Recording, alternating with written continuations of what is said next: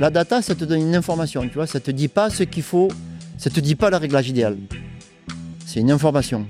Quand tu cherches la performance, il faut chercher, euh, il faut vraiment adapter le vélo euh, à l'heure précise, le jour J, et qu'il faut qu'il marche euh, là. Il faut pas qu'il marche, tu vois, un jour avant ou deux jours après. quoi. Et il y a beaucoup de monde, ils ont des vélos à des prix de fou, mais le dimanche matin, ils sortent le vélo du garage, ils partent comme ça, et euh, sans ni checker la pression des pneus, ni checker la pression de la fourche. Deux fois sur deux, ils disent Ah putain, mais j'ai acheté ça à 15 000 euros, mais c'est un tréteau mon vélo, il est pourri.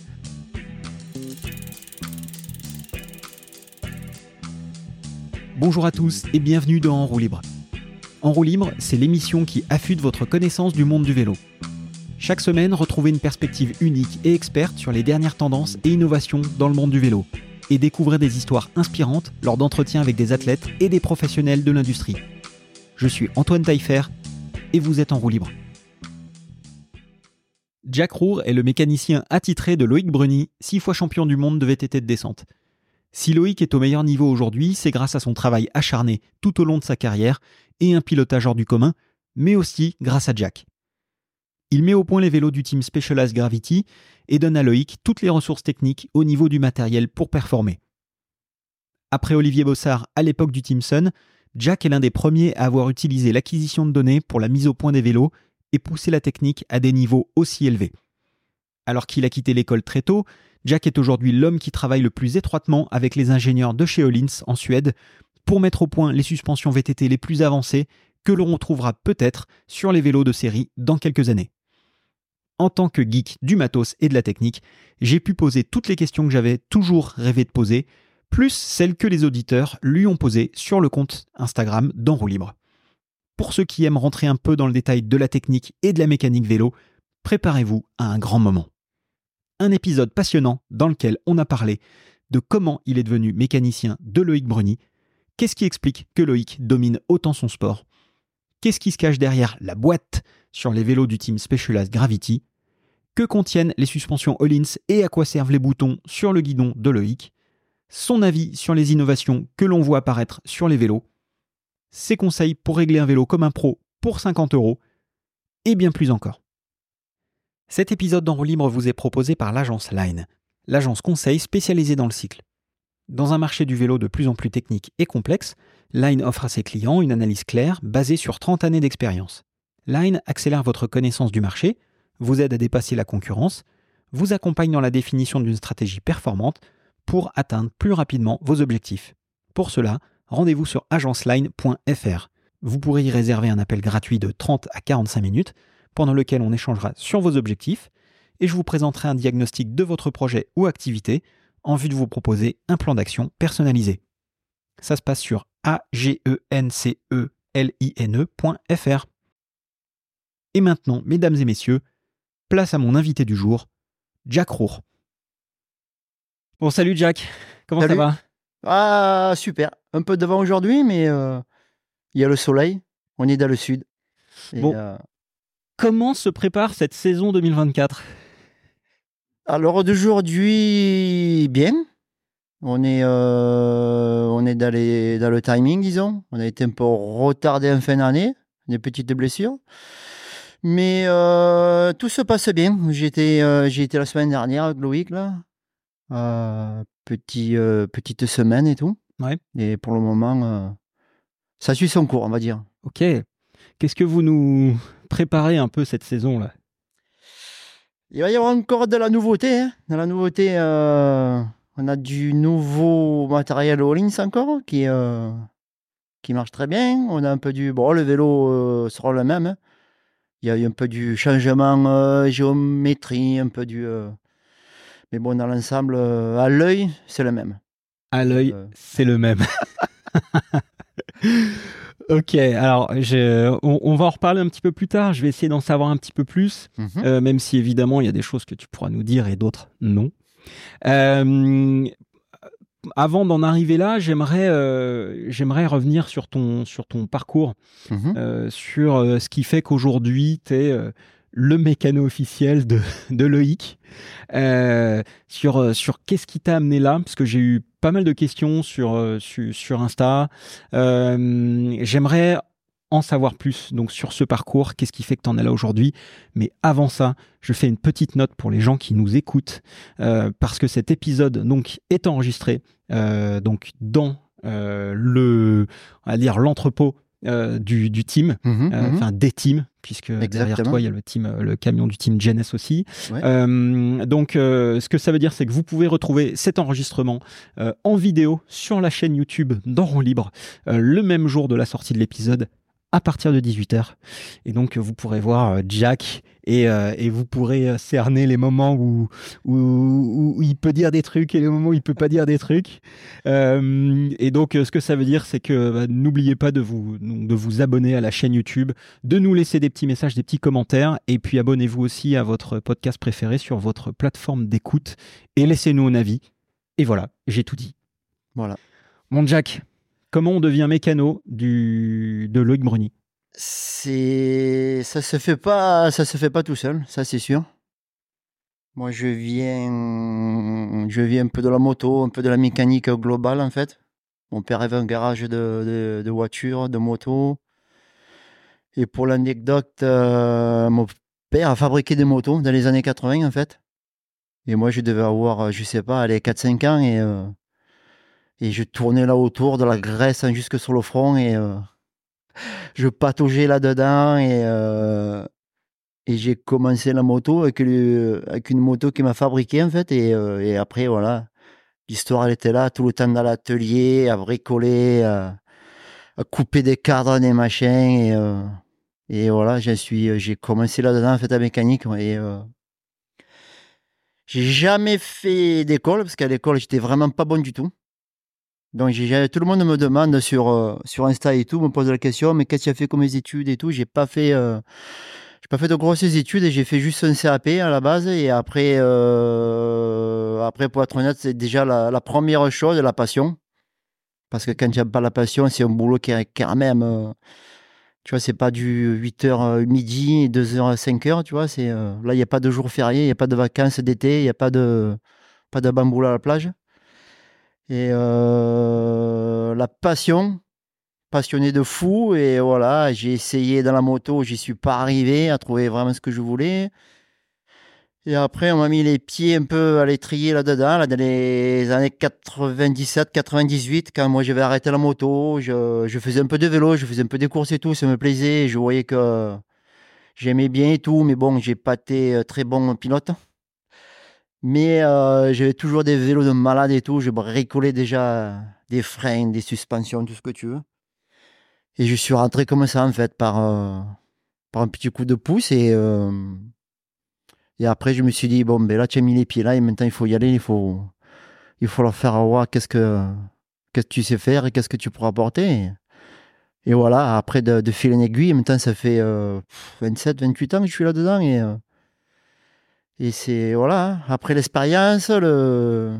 quand tu en veux, quand tu as les, euh, comme on dit, les crocs qui raclent par terre, euh, Hmm. pour faire sa place et tout, c'est pas facile quand même. Le milieu du vélo, il est quand même, euh, voilà. Il y a beaucoup, beaucoup de monde qui gravite là autour et qui, voilà, quoi. Il y a beaucoup aussi de blablabla et euh, j'ai essayé de faire un truc pour, voilà, quoi. Qu'on se rappelle de moi. Et, euh, et ouais, Loïc, euh, je l'ai eu, il avait 15 ans, et ouais, 2011. Et on a essayé de se faire, euh, de se, voilà, de se créer un couple, comme on dit. Mhm. un couple, et voilà, ça marche. hein, et, euh, à mon avis, à l'heure d'aujourd'hui, on est le seul. Je pense qu'on est le seul combo qui a duré aussi longtemps. Dans toute l'histoire du vélo, à mon avis, euh, enfin, moi, j'ai pas connu d'autres, mais ouais. Bossard Vouilleuse même, non? Hmm, non, non, je pense pas, tu vois. Nous, ça fait 14e saison là, là ouais. sans s'arrêter. les bons et les, euh, et les mauvais moments. Et, euh, et voilà, on a su, euh, on a su, ouais, ouais, construire cette, cette force, disons. Ok. Parce qu'après, c'est, c'est pas facile parce que c'est à haut niveau, c'est jamais facile, tu vois. Et, il a fallu, ouais, il a fallu le, ouais, le, un peu le, le mettre sur le droit chemin, lui faire comprendre, eh ben, ça ira pas tout seul. Et voilà, après, euh, d'année en année, euh, on est arrivé là. Et des fois, on se dit, waouh, bah, ça fait déjà ça, ça fait déjà ça. Et là encore la semaine dernière, il dit, à 14 ans, waouh mm. Ouais, en plus, oui, c'est ouais. c'est bien. Ça se passe, euh, ça se passe super bien. La longévité dans le couple. Et ouais, mm.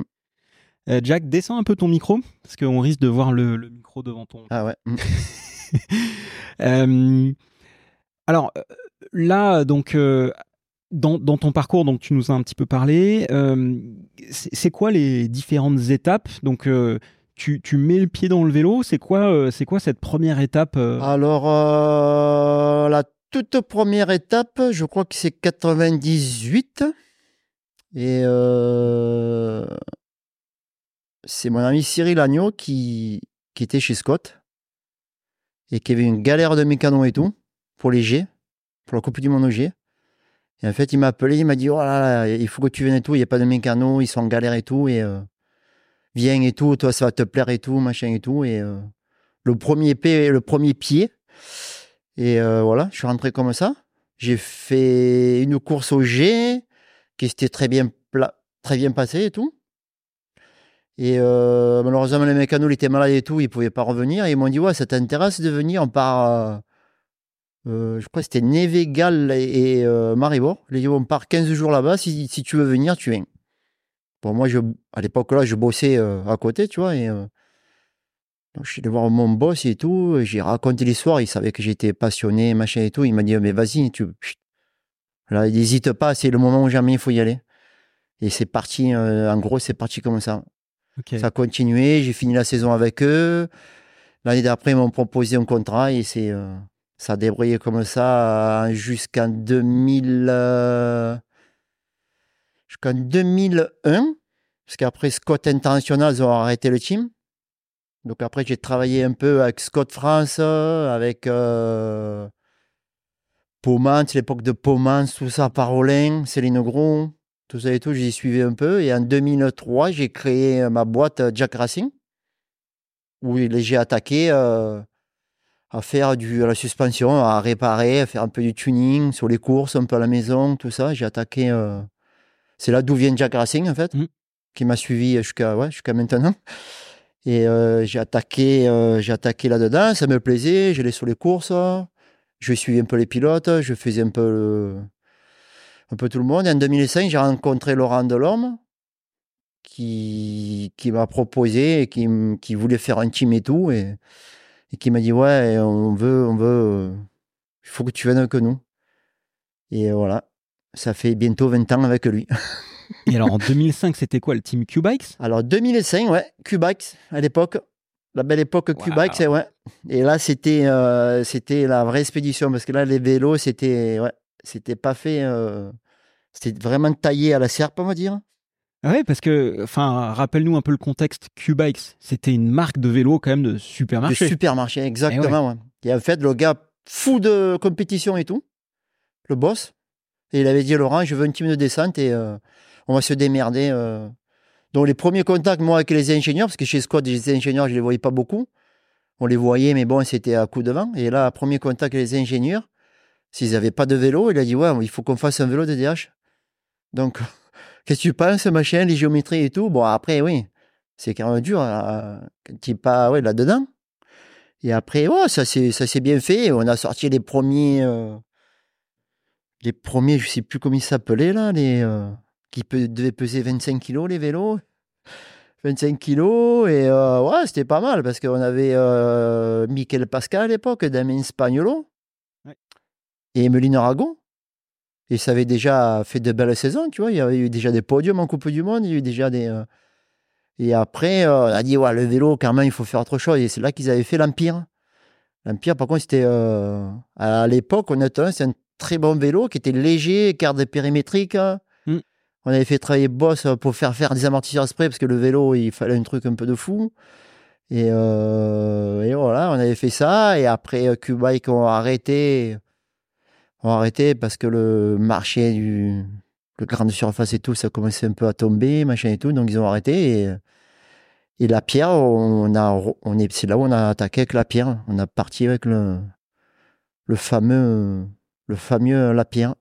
Et alors, avec la pierre, euh, je me souviens plus exactement, est arrivé Loïc tout de suite? Non. Non? Début de la pierre, euh, donc on n'avait pas de pilote parce que Damien était parti, Spagnolo, Mick Pascal pareil, et Muline elle avait trouvé autre chose, donc on avait euh, à la base il n'y avait personne, donc euh, on avait pris David Vasquez qui sortait de MSC Mm. et euh, Danny Hart, Ce bon Danny. le bon Danny Hart, un junior. Ah ouais. On a attaqué avec les deux, les deux là et on avait Glenn Doucen en enduro parce que là on, on était sur le sable Salomon, tout ça à l'époque et tout en enduro, on faisait un peu, on faisait ça aussi. Donc on suivait notre ami Grégou, tout ça sur les, euh, courses et, le- et David et, euh, et Danny sur les, euh, sur les, coupes du monde. Et euh, jusque, ça a duré? Jusqu'à 2010. Et 2010, il est arrivé notre ami Blinky. C'est le premier, euh, on va dire le premier gros bras qu'on a eu. euh. Il sortait chez Yeti, il avait gagné une Coupe du Monde, tout le monde l'aimait. C'est clair que c'était le- l'idole, l'idole de ces dames. Avec le style. Ah ouais. Avec le style. 2000, euh, ça, c'était 2010 et c'est là où on a attaqué vraiment à avoir des bons pilotes afin qu'ils jouaient, euh, qui pouvaient jouer la gagne, Mm. qu'il ait podium. D'ailleurs, cette année-là, il fait 3 au général. Et il avait très bien roulé avec le. On avait attaqué avec le DH 920 et on avait fini la saison avec le, les premiers penbox, Mm. les fameux penbox. Et voilà, et après fin 2010, c'est là où on a rencontré notre premier, euh, premier contact avec Loïc. Ok. C'était quoi le premier contact justement? Comment Eh ben, euh, ça s'est fait, mais euh, je revenais des US. J'étais au motocross des nations aux US. Et euh, Laurent m'avait dit Ouais, il faut que tu viennes au, au Rock. On a le- la nouvelle recrue, le nouveau junior, le fou, qui va tout péter. Et euh, il faut que tu le rencontres, c'est toi qui vas t'en occuper et tout. Et euh, bon, moi, je connaissais JP déjà, Ouais. son père. Donc, on va là-bas. Il y avait la soirée fête. euh, il y avait une soirée Georges Edouard ou je sais pas quoi, de, de la méga ou je sais pas quoi. Et, et c'est là où on m'a présenté Loïc, ouais, qui était. On aurait dit un gamin qui sortait de l'école maternelle et tout, avec les petites chaussures et tout. Le Limite, vous voyez à limite, tu vois. Et, euh, et ouais, c'était le premier contact qu'on a eu et tout. Et euh, JP, il était fou. Il dit Ah, c'est trop bon, c'est toi qui vas en occuper et tout. Ah, vous allez vous régaler, tu vas voir, il est super sympa et tout. Et c'était le premier, euh, premier contact. Je l'avais, euh, honnêtement, je l'avais. euh, il roulait avant parce que en cadet et tout, mais j'avais jamais. euh, on me disait, ouais, le petit Bruni, le petit Bruni, mais j'avais jamais, oui, je l'avais vu rouler comme ça, vaguement, mais tu vois, j'avais jamais, euh, j'avais jamais trop fait gaffe, si tu veux. Hmm. Et, euh, et voilà, ça a attaqué, ça, ça a démarré comme ça. Ça attaqué direct. Est-ce que tu as mis, euh, est-ce que as mis longtemps avant de te rendre compte qu'il y avait un potentiel toi aussi ou, ou c'est arrivé tout de suite? C'est arrivé très rapidement parce que, tu vois, à l'école, euh, à l'école du JP, il les faisait rouler, tu vois, avec des trucs, euh, tu vois, qui ne tenaient pas trop la route, tu vois. Il était capable de le faire rouler qu'un V-brake à l'avant et un disque à l'arrière, tu vois. Et lui, il mettait du gaz comme ça. Le plus dur, en fait, c'est lui. Le plus dur au début, c'est euh, de lui faire prendre conscience que, voilà, un vélo, il faut, tu vois, il faut le régler, il faut, il faut le, le mettre pour soi, si tu veux, le régler pour soi. Il faut, tu vois, tu prends pas un vélo et tu roules comme ça et tu dis, bon, mais c'est bon, euh, c'est un bon vélo, il fera le reste, tu vois. Et au début, il a eu un peu de mal là-dessus parce qu'il a eu, quand était jeune, c'est clair que lui s'en foutait. Il avait une chaussure jaune et une chaussure verte, mais il roulait comme ça à fond, tu vois. Et après, euh, pour lui faire comprendre, mais non, là, il faut faire ta pression des pneus. Quand tu pars, fais la pression de ta fourche, fais ici, fais là. Et, euh, et tu vois, même au début, des fois, il partait comme ça, rouler. Autant il partait, il y avait 3 kilos dans le pneu. Et tu vois, à la limite, il roulait autant vite, tu vois. Et, euh, et au début, c'était fou parce que on était, on était Tinson et les autres, les gros pilotes, parce qu'à cette époque-là, on avait aussi Can Cole Mm. et Blinky. Et eux, ils avaient du mal avec les pneus tout ça. Donc, euh, des fois, il fallait qu'on négocie. Il fallait, ils voulaient pas rouler avec. Et, euh, mais nous, avec le contrat, quand tu as un contrat, donc Hutch, ils, ils étaient un peu, ils disaient, ouais, ok, mais il faut les maquiller. Et Loïc, il était là junior, on lui disait, mais toi, tu es obligé de rouler avec. Et il, tu vois, lui, euh, tu mettais les pneus, tu roules avec, tu faisais les pressions. Et euh, pour lui, c'était nickel. Il roulait que des pneus neufs. Pour lui, c'était. euh, Et d'ailleurs, la deuxième année junior, il fait un podium au scratch. Il était junior avec, euh, avec ses pneus Tinson et tout. Et, et du coup, les Blinky et machin, ils sont revenus un peu sur la Tinson. D'accord. Et euh, alors, si, si on fait un petit, euh, un, un petit focus sur, euh, sur Loïc, enfin un petit ou même un gros focus, Mhm. c'est, c'est quand même un, enfin c'est quand même le pilote dont tu t'occupes euh, à plein temps. Ouais. Euh, qu'est-ce qui, euh, qu'est-ce qui fait qu'aujourd'hui euh, Loïc est au-dessus, selon toi? Bon, à la base, il est bon. Hein. euh, À la base, il est très bon. Euh, c'est quelqu'un qui est très intelligent, tu vois. Il a. Quand tu lui dis un truc, il faut pas se louper parce que si tu dis un truc qui qui est pas bien, en fait, qui est de la merde quoi, entre guillemets, il te le ressort. euh, Si tu dis le contraire euh, un an après, il te le ressort euh, texto sur la table. Donc c'est quelqu'un qui est très intelligent. Il il veut comprendre tout le temps pourquoi pourquoi ça marche, pourquoi ça marche pas, ça c'est bien. Et, et sa force, sa force, c'est qu'il voilà, il... moi je suis à la base comme ça et à mon avis c'est moi qui depuis tout jeune qui est un peu instauré. Moi j'aime bien quand on met tout, on met tout sur la table pour réussir en fait. Et euh, s'il faut faire euh, s'il faut faire ben, 15 jours de vélo, 15 runs par jour pendant 15 jours, il va pas me dire non. C'est sûr, c'est peu, c'est beaucoup, mais euh, et voilà. S'il faut faire ça, on fait ça. Si si ça, si c'est dur, si c'est c'est non. S'il faut faire, on fait. Et à la fin, on, voilà, on pose sur la table, voilà, on a fait ça, on est venu là, ça ce résultat, machin, on a trouvé ça, et c'est ça, c'est c'est un peu sa force à à toujours, euh, ben, toujours, on se remet en question, on dit, voilà, pourquoi on a fait ça, pourquoi, pourquoi là ça n'a pas marché, même quand ça marche, tu vois, c'est, euh, c'est en plus, moi j'ai un tempérament, tu vois, j'ai, euh, tu vois, il gagne, je suis content, mais euh, j'ai toujours l'impression d'avoir loupé un petit détail, tu vois, c'est, c'est, ma nature, et je pense que lui, lui, il a aussi, bon, c'est différent, mais il a aussi, tu vois, c'est, comme je dis toujours, je suis payé pour le faire gagner. Tu vois, s'il fait deuxième, c'est beau, mais pour moi, j'ai pas fait ce qu'il fallait faire. On a oublié un truc. On a oublié un petit détail qui fait que, parce que des fois, tu vois, il perd pour 0,2, 0,1, tu vois. Et après, euh, après, tu vois, on va pas refaire chaque fois les courses, mais après, on dit, ben là, là, on n'a pas été bon. Il faut, on va essayer d'améliorer, on va essayer, tu vois, de, Mm. de- d'avancer. de- Et c'est ça, je pense que pff, tout le long de sa carrière, tout le long de son truc, le fait de, de tout le temps lui faire faire euh, ben, toujours plus, de nouvelles choses, toujours essayer de lui dire, ben, euh, là, on va essayer d'aller dans cette voie parce que je pense que ça est. euh, et lui, tout le temps à la demande aussi, parce que lui, il à la demande aussi, tu vois. Techniquement parlant, sur le vélo, et après, lui, pareil, euh, le physique, parce qu'il a. C'est pareil, le physique, il faut du physique, il faut du mental. Donc, tu vois, il a. Autour de lui aussi, il a construit, si tu veux, son, son moule euh, Mm. pour que. ben, pour tout, la- tout le temps être le meilleur, tu vois. C'est. euh, Et c'est ça que. Voilà, quoi. Et justement, vous avez des, des routines, des choses que vous avez mis en place qui, qui, qui fonctionnent et c'est calé, euh, que ce soit en intersaison euh, ou même sur les, sur les week-ends de course. Vous avez des, je sais pas, un, rythme, des choses que vous imposez? Ouais, ouais, parce que si tu veux, en fait, comme je dis toujours, la course, tu la gagnes pas le jour de la course. Tu vois, le jour de la course, tu mets juste la cerise sur le gâteau. C'est euh, c'est tout ce que tu as fait avant, en fait, tu le mets, tu le mets en version course et quand, quand ça passe, ben, ça emplate. Et sinon, sinon, il manque un petit truc ou quoi. Et, euh, en fait, ça, c'est sûr que c'est. euh, nous, l'hiver, euh, l'hiver, on bosse beaucoup. Enfin, on fait beaucoup de. On essaye, si tu veux, de reproduire un peu des circuits pour essayer de reproduire des réglages.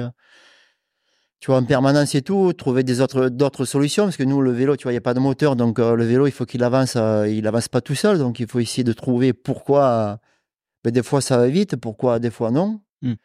Et même pour lui, tu vois, des fois, euh, pour son feeling, parce qu'après, c'est vachement important. Tu vois, des fois, il n'a pas un bon feeling. Donc, il faut trouver des solutions pour le pour le sécuriser, pour le pousser à mettre du gaz, tu vois, après, parce qu'après, c'est euh, souvent, euh, souvent c'est ça, en fait. Après, des fois, le vélo, il marche, mais lui, il n'arrive pas à en faire ce qu'il veut, et après, c'est euh, ce- cette cascade qu'il fait, mais des fois, c'est ah, c'est un peu plus dur que.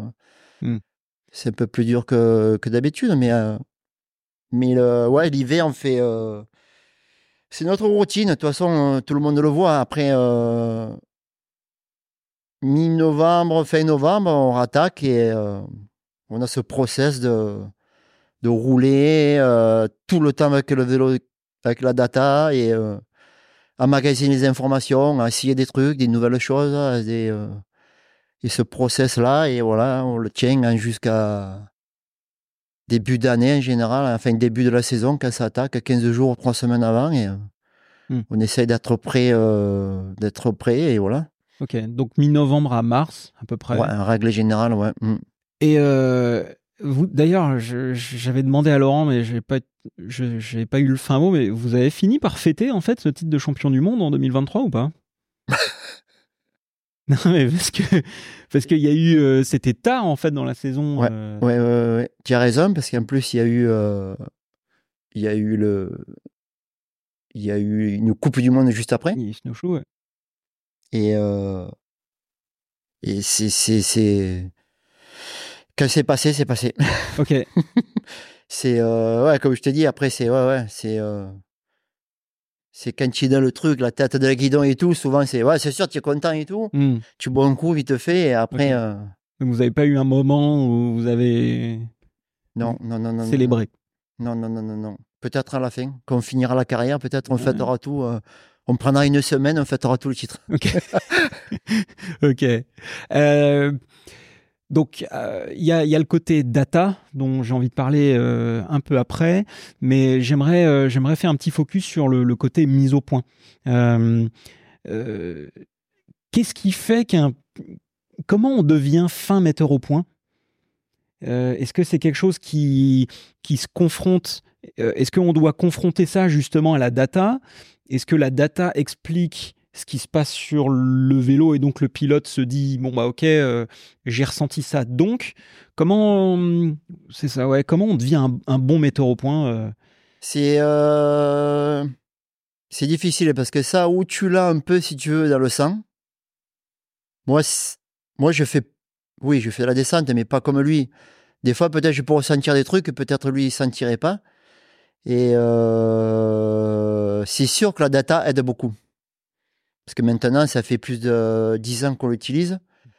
Et euh, au début, moins, je l'y partageais moins parce que même moi, au début, c'était chaud à vraiment m'y mettre dedans et tout. Mais là, ça fait quelques années. euh, il veut regarder aussi à l'écran, essayer de comprendre aussi pourquoi. Et, euh, et ça l'aide aussi beaucoup. Parce que des fois, il a des feelings sur le vélo. Et honnêtement, c'est clair que pour la génération d'aujourd'hui, bon, même s'il a 30 ans, c'est pas Golson qui en a 20. Pour les générations d'aujourd'hui, c'est quand même difficile, tu vois. C'est euh, faut se comprendre, dire mon vélo, voilà, il me tape dans les pieds, il est comme ça, je le ressens comme ça. C'est euh, parce que maintenant avec les cadres carbone, tu vois, il y a du flex dans le cadre, il y a beaucoup de, il y a beaucoup de zones de parasites avant de vraiment euh, d'atténuer, en fait, de, toucher vraiment la suspension, parce que tu as les roues, les pneus. Il y a, tu peux avoir des effets pneus qui te, qui te perturbent la suspension, les effets de roue, les effets de cadre aussi. C'est, c'est, euh, c'est clair que c'est, euh, c'est difficile, et même pour lui, je comprends que c'est difficile. Et après, euh, moi, mon œil, si tu veux, mon œil, l'écran de la data, et maintenant son ressenti, tu vois, c'est, euh, c'est pas facile, mais le, ces trois combos, en règle générale, on trouve toujours la solution, euh, la solution au problème, en fait. Mm. Et euh, c'est ça aussi qui fait que. C'est ça aussi qui, qui fait qu'il est fort, parce qu'en fait, quand il sait que le vélo, il est réglé comme il veut, et que et qu'il faut y aller, comme OG euh, pour les mondiaux, et euh, là, il n'y a pas grand monde qui peut l'arrêter. hein. C'est euh, là, c'est le super brownie qui, sort. hein. Ce que je comprends quand tu me dis ça, c'est aussi que comme la data est, prédominante, que tout ça met beaucoup de temps déjà pour toi pour comprendre la data, mais ça prend également beaucoup de temps pour interpréter ses ressentis par rapport à la data Mhm, mhm. pour pouvoir régler correctement le vélo. Enfin, je veux dire, c'est quelque chose qui prend un temps incroyable et pas que euh, sur le terrain, mais plutôt ça prend des années du coup à, à, avoir cette organisation, cette symbiose en quelque sorte. Oui, oui, oui, c'est sûr, parce qu'après, euh, et après, il n'y a pas que ça, parce f- en fait, pour avoir de- des informations, de l'enregistrement, il faut beaucoup de roulage, tu vois. Mm. Pour euh, des fois, tu, euh, en Nouvelle-Zélande, quand on y va, on reste trois semaines, et il doit faire 150 runs, tu vois, et, euh, et le truc de la data aussi, tu fais pas un run à 80%, un 90, un à 95, et, et lui, il est capable de faire euh, 100 runs à 80% dans la même ligne, dans le même truc, tu vois. Il te ressort des temps à 3 secondes après, c'est tous les mêmes, tu vois. Mm. Et c'est sûr. Et là, par contre, là, tu ressors quelque chose euh, quand tu fais tes switches de. Quand tu changes un truc de, sur le vélo ou quoi, tu vois, le, tu vois, tu vois là où tu as tapé, là où c'est bon ou là où c'est pas bon. Et là, tu. C'est sûr que c'est. euh, c'est, c'est, quand je le dis, c'est. Pour lui, c'est, clair que c'est pas facile non plus, tu vois. C'est, euh, il préfère mieux rouler qu'il est en Espagne chez lui, euh, avec les potes, faire du roulage, tu vois. Après, quand on est ensemble, c'est, euh, tu vois, c'est autre chose. C'est le C'est pas parce qu'il roule, tu vois, à fond, mais euh, tu vois, après, si tu veux vraiment sortir, en fait, si tu veux, la data, ça te donne une information, tu vois, ça te dit pas ce qu'il faut, ça te dit pas le réglage idéal. C'est une information. Donc après cette information, tu vois, si tu l'enregistres un truc qui est pas bon, automatiquement derrière, tu peux pas mettre un réglage qui est bon. Parce que si l'info, tu vois, si euh, lui il me dit je roule à 80% et qu'il a roulé à 60, eh ben, en fait, tu fais un réglage pour 60% tu vois, des capacités de, de son roulage, tu vois. Après, c'est, euh, tu vois, c'est ça. Donc lui, il faut qu'il, il faut qu'il il sait, il sait qu'il faut qu'il fasse du, du bon boulot, et puis il sait, et, c'est sûr que maintenant, c'est, voilà, quoi. Et maintenant, c'est sûr que quand il est vert, c'est sûr qu'on fait beaucoup de roulage et tout, mais maintenant, comme je dis, après quand on est sur la course, en fait, on a tellement d'infos d'avant. Honnêtement, sur la course, on fait aller, tu fais quatre clics et le vélo est réglé, tu vois. Et moins, ça fait, euh, tu vois, en, règle générale, c'est impossible, tu vois. C'est rare qu'on change, même un ressort, où, euh, c'est impossible. Quand on arrive, on est à, à les 85-90% suivant après l'état du circuit, s'il se défonce ou quoi, mais on est, euh, en règle générale, il a juste à monter dessus, on affine et boum. Donc en gros, quand vous arrivez sur, euh, sur une course, Ah ouais. vous, vous savez exactement les réglages que vous, que vous avez, voire même vous touchez, euh, vous On affinez. affine. Ouais. C'est que de l'affinage. Ouais. Ok. Mais c'est-à-dire qu'en plus, le problème sur nos courses, tu vois, c'est. euh, il faut que le vélo il marche de suite. Parce qu'en fait, il n'y a pas beaucoup de temps, si tu veux. La semaine est longue, mais il n'y a pas beaucoup de temps de roulage. Donc, si tu commences à perdre du temps à ben, essayer de régler le vélo, ben, tu le passes pas à- pour essayer des lignes. Hmm. Et tu vois, sur les courses, c'est. euh, il faut être opérationnel de partout. Il faut que le vélo il marche, il faut que les lignes ben, elles soient tendues, il faut que. Il faut que. Voilà quoi. Et euh, ça, en, en 5 runs, tu vois. Et est-ce que tu penses, justement, tu disais, tu parlais tout à l'heure de, de Jackson Goldstone, est-ce que tu, tu crois que lui, euh, enfin, il utilise la data, lui? Est-ce que tu crois qu'il en a besoin, simplement? À mon avis, tu vois, cette génération-là, elles ont. Je sais pas, moi je regarde jamais les autres, mais je sais pas s'ils l'utilisent ou quoi, mais c'est des. euh, c'est une génération, comme il y a eu en moto, comme il y a eu de partout. En fait, c'est des jeunes, ils arrivent là, ils passent euh, l'année sur leur vélo, et en fait, la seule chose qu'ils font, ils, ils liment des circuits à fond, et eux, l'hiver, c'est ça, en fait. C'est euh, à fond, on fait des dérapages, des sauts de fou, des machins et tout, et.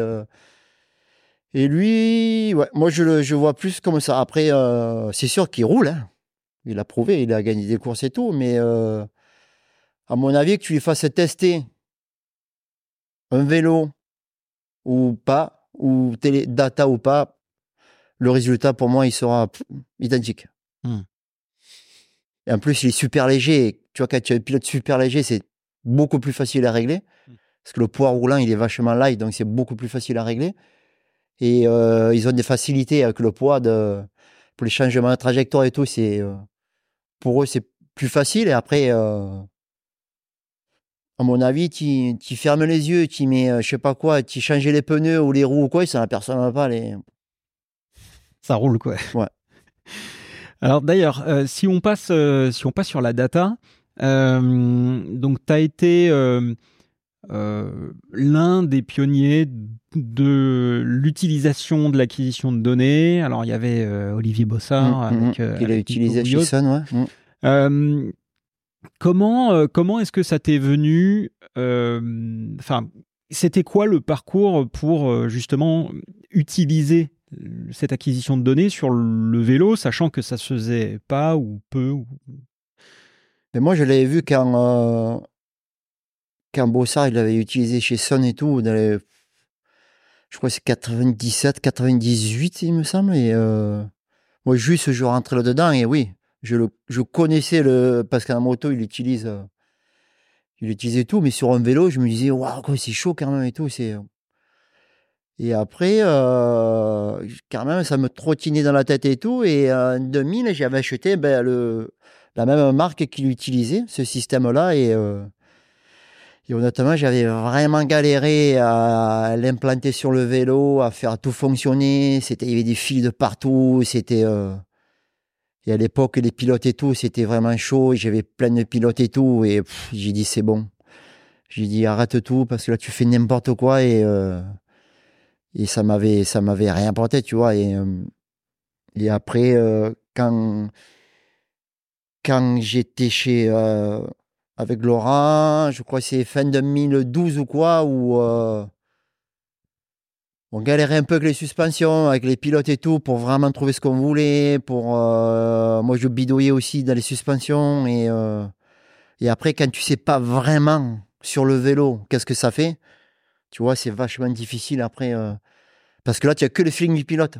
Hmm. Quand le pilote, des fois, il a un feeling de fou et des fois, il n'y arrive pas. Tu sais pas pourquoi, mais des fois, ben, euh, il n'a pas de feeling, il n'y arrive pas. Et, euh, et, autant le vélo, il marche bien, tu vois, et tu ne le sais même pas, en fait. Donc, tu pars dans des délires et tout, tu changes des machins et tout. Et en fait, de compte, c'est. Donc là, je me suis dit, oh là là, il faut. On va, il faut faire un truc. Et en fait, j'ai euh, contacté des personnes et tout et euh, j'ai racheté trois systèmes en fait j'ai racheté trois systèmes complets parce qu'en fait je m'en sers pour comparer sur les vélos tu vois c'est mmh. euh, c'est bien aussi et je me suis remis comme ça et même moi au début je l'avais monté sur mon vélo en fait pour déjà c'est se simplifier la vie pour le fonctionnement seulement le programme et tout pour entrer les données les ressortir pour, euh, tu vois, pour l'utiliser, en fait, parce que ça, c'est important. Tu peux pas, sur la course ou quoi, enfin, quand tu, quand tu fais des tests, tu peux pas dire, attends, attends, je sais pas comment ça marche, ça. Ou... Donc, j'avais mis sur mon vélo, déjà, j'avais commencé à enregistrer comme ça, je regardais un peu et tout, et après, euh, pour être honnête, les deux premières années, ça a été, euh, ça a été dur, parce qu'en fin de compte, c'est, tu te rends compte qu'en fait, le, le, plus facile, c'est de l'acheter. C'est cher, en fait, c'est cher. À l'époque, oui, c'était cher. Mais en fait, c'est le plus facile. Ça coûte quoi d'ailleurs?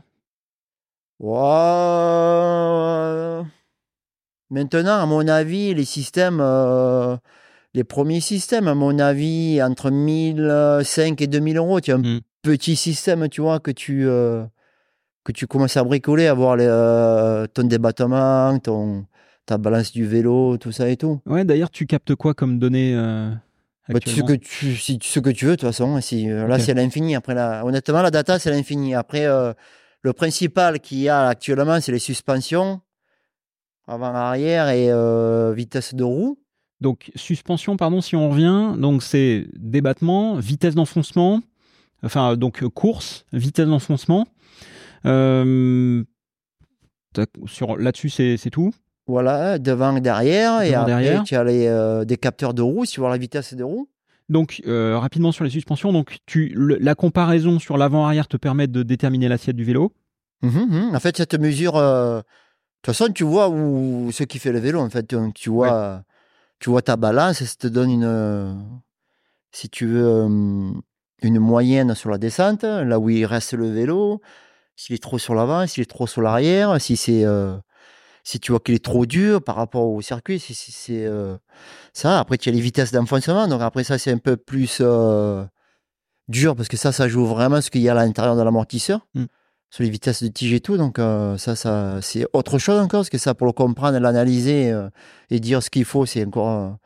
Mais au début, au moins, tu vois, si ta balance eh ben, elle est trop sur l'arrière, trop sur l'avant, si tu l'utilises trop, si quand tu freines ton vélo il s'assoit ou il plonge de l'avant. Hmm. ou- Déjà, rien que ça, c'est. euh, Donc, euh, pour revenir, c'est donc suspension, euh, vitesse de rotation des roues, freinage. Donc, Après, gros, ça, c'est autre chose. Tu peux mettre le freinage aussi. tu peux euh, mettre le freinage aussi. Il y a pas. Je sais pas si beaucoup l'utilisent. Nous, on l'utilise euh, souvent l'hiver un peu pour. euh, Tu vois les, points de- les points de freinage, tu vois Mm. des choses qui sont liées avec freinage et suspension aussi, qui sont intéressantes aussi. Et aussi, des fois, pour développer des freins, parce que tu, tu vois aussi les pressions, en fait, que tu mets. Les pressions et combien de temps tu mets pour t'arrêter. Enfin, il y a beaucoup de. Hmm. Donc, tu euh, peux voir aussi euh, l'enfoncement au freinage de la suspension avant mm, et mm, arrière. mm. Euh, tu vois si quand tu freines, les suspensions sont encore actives ou pas. Oui, oui, oui, tu as Il y a une différence. Tu captes, tu as un accéléromètre? Ouais. mhm, Donc mhm. en fait, tu captes aussi les vitesses, le- les, les chocs potentiellement. ouais, les chocs, tout ça. Ouais. mhm, Sur le. Tu as un capteur boîtier, GPS mm, qui te sur le permet boîtier, aussi de savoir où tu es. Ouais, à peu près. Ça, c'est pas trop, trop précis, mais euh, vraiment fiable. Ouais. des fois, sur le circuit ou quoi, on- ça dessine le circuit. Bon. Mais bon, au moins, quand tu connais le circuit, euh, les, les, les pilotes, en règle générale, ils connaissaient bien le circuit. Donc, Oui. quand tu veux cibler un truc, tu vois, Ok. tu vas dessus et après, tu peux. C'est après, tu découpes des parties. Tu, enfin, c'est. La data, pour moi, c'est. c'est- tu... Quand tu, moi, des fois, j'ai mis le nez dedans, Ah bah oui. euh, tu ouvres les yeux, il est 3 heures du matin, quoi. C'est. euh. De fil en aiguille, tu ah, mais le vélo, il fait ça. ah, Après, tu superposes des runs, tu. euh, tu c'est. c'est- c'est- Et alors justement, est-ce qu'il y a aujourd'hui des datas que tu captes pas ou pas encore et que tu aimerais bien, euh, que t'aimerais bien capter? Hmm. Un truc qui serait. euh, qui serait pas mal, mais euh, à l'heure d'aujourd'hui, c'est pas fiable, c'est les. euh, pour mesurer les flex du cadre, en fait. Hmm. Parce que des fois, tu as du flex et tu sais pas trop d'où il vient, ou tu en as qui est créé par la suspension et tu sais pas où il part, et des fois, ça fait vraiment des parasites bizarres et ça te, ça te casse la suspension. C'est, et ça, c'est. ouais, on avait essayé, SP avait essayé avec des. euh, mais bon, après le vélo, et, tu prends le vélo, il y a, il y a 450 km de câbles de partout et c'est. euh, c'est. euh, c'est une usine de fou. Mm. Mais euh, ouais, ça, c'est intéressant parce que des fois, des fois, tu as des parasites ou quoi, tu n'auras pas trouvé des vibrations dans les pieds ou quoi. En fait, ça vient du flex qui est mené, oui, parce qu'après, un cadre, il est. c'est pas une baramine, un cadre, il, faut qu'il flexe Mm. et des fois, ben, il flexe pas au bon endroit ou, ou tu aimerais le faire flexer ailleurs. Et c'est clair que ça, c'est un truc que j'aimerais. euh, j'aimerais, ouais, Euh, mesurer. température de la morteau Tu mesures ça encore ou pas? Ça se Non. faisait à une époque. Euh, Oui, oui, oui, euh, oui, oui, oui, On l'avait fait, nous, on l'avait fait. Et euh, la chance qu'on a qu'au Lins, il- honnêtement, la température, des fois, ça fait peur. Et on avait fait des tests à la Dino, il n'y a aucune influence sur le fonctionnement, ni, rien du tout. hein. Mm. Donc, euh, Non, là, ça, honnêtement, là. Après, je sais pas les autres marques, mais nous, au Lins, c'est. Tu peux le faire bouillir euh, comme des pâtes. ok. Euh, donc, l'acquisition de données, toi, tu t'en sers sur les sessions de test. Tu t'en sers également euh, sur, les, sur les entraînements, les week-ends de course, pour en gros affiner à la marge un peu les réglages, c'est ça Voilà. Mm, mm, mm. En fait, ça nous donne un peu le, le tempo veux, de la course. Donc, euh, suivant comment ça roule ou quoi, euh, ben, soit on a de la marge et on peut euh, laisser comme ça, ou soit il faudra faire un petit changement si les chronos commencent à tomber, ou souvent quand ça sèche ou quand ça mouille ou quoi. Ou, ou on est, ça, en fait, c'est une, une confirmation. En règle générale, c'est. euh, ça confirme si on est dans la bonne plage, si tu veux, de fonctionnement, ou si euh, ben, on est trop au bord, ou, ou qu'il faut faire attention. ou- Hmm. Mais c'est juste, ouais, c'est juste confirmation. Ok. C'est euh, lui, ça le met, ça le consolide. Moi, il voit l'écran, il dit bon, mais c'est ok, c'est bon. Et euh, moi aussi, parce que des fois, tu vois, il y a des trucs qui peuvent sortir. ou- Parce qu'après les pistes, le, le problème de la piste, des fois, elle se défonce beaucoup. Des fois moins, des fois elle se défonce heures la piste. Et après, c'est là où il faut savoir réagir. euh, la dernière minute. Euh, ce que je comprends dans ce que tu me dis aussi, c'est que euh, tu peux avoir tous les systèmes euh, embarqués que tu veux, tu peux mettre l'argent que tu veux, tous les capteurs que tu veux, et même toi, y passer le temps que tu veux. Si t'as pas un pilote qui est capable aussi de te faire part de son ressenti, tout ça, finalement, ça sert à rien en fait. Ah ben oui, oui, si le... Si... Parce que moi et la machine, en fait, on, on, si tu veux, on analyse le. Moi, j'analyse la machine. Après, je tiens compte aussi de Loïc. Hmm. C'est sûr, si lui il me dit du caca, et après, moi, je vais y mettre du caca aussi. C'est, c'est, donc, c'est sûr, il faut que lui aussi, le pilote, il soit. On soit sur, tous sur la même longueur d'onde. Tu vois, si lui me dit euh, c'est trop souple et à l'écran, je vois, c'est euh, 100 fois trop dur, tu vois, ça peut pas. Hmm. Tu vois, ça peut, ça peut pas le faire. C'est ça, il faut que le pilote, il soit ils sont aussi dans le, dans le, même, dans le même moule, en fait. Parce que sinon, ça ne va pas ensemble. Quoi. Après, euh, en fait, le, le, tout le bon peut, euh, peut aller aussi mauvais, tu vois. Après, c'est. C'est, Ouais, puisque c'est une question d'interprétation de données. Voilà. pour le pilote mm, et mm. puis pour toi. du coup, effectivement, si tu interprètes mal les données, c'est. Et, ouais. et des fois, des fois, on suit, on suit, on suit sa voix à lui, tu vois. Hmm. Parce qu'après, moi, je suis pas non plus sur le vélo. Et après, euh, lui, le, le but, il faut lui donner un vélo qui soit, qui soit facile à rouler et qu'il les mette en sécurité pour lâcher les freins. Quoi. Si lui, il n'a pas ça et il a beau avoir le meilleur réglage, euh, ça ne fera pas non plus, tu vois. Euh, parce que des fois, c'est compliqué. Des fois, ben, on suit plus sa voix à lui parce qu'il se sent mieux dans sa voix même si idéalement c'est pas ça serait pas ça tu vois des fois c'est pas ça et lui euh, et lui il me dit non non non on reste sur cette voie on fait des fois hop 50-50 si tu veux et toujours de toute façon toujours c'est son ressenti et après à partir de là j'analyse je lui dis bon il y a ça ça et ça et euh, tu vois, j'impose jamais rien, tu vois. Et euh, moi, je dis juste ce qu'il y a, ce qui va, ce qui va pas. Et après, c'est lui qui me dit, OK, on fait ça, ça et ça. Et basta. OK. est-ce que, est que l'acquisition de données est quelque chose que tu penses que le grand public peut utiliser avec des systèmes comme le système Quark développé par, par SRAM, qui permet de savoir si sa fourche est suffisamment gonflée? Est-ce que tu, penses que n'importe qui peut utiliser un système comme ça, euh, modulo, euh, des datas euh, accessibles? À mon avis, à mon avis, vu les évolutions des vélos et tout, à mon avis, moi je vois, je vois, je vois bien qu'il y a des marques qui l'intègrent, qui l'intègrent dans les vélos. Hmm. Et en fait, c'est sûr que, ben après c'est un jeu. Quand tu es passionné, tu achètes un vélo, il y a ça dessus. Eh ben, en fait, qu'est-ce que tu vas faire? Tu vas prendre ton vélo, tu prends ton portable, tu euh, vas faire une descente, tu regardes, waouh, il est trop souple et tout. Et tu... En fait, après, c'est un jeu. C'est. Euh, c'est. Euh, c'est. Oui, c'est. C'est un jeu, c'est. Ben, après, tu te prends pour du pro, quoi. On se prend pour Jack. c'est. non, mais. Trop l'extrême, non pour moi, mais euh, un truc simple, euh, simple et facile à comprendre. En fait, tu ouvres ton portable, tu as une application et le vélo, il te dit, ben là, tu as usé que 20% en termes de débattement. Ah, tu as, ah oui, mais mince, ouais, en fait, il est vraiment trop dur. Moi, je sens le, contrat, mais en fait, il est vraiment trop dur. Hmm. Et euh, c'est clair que c'est.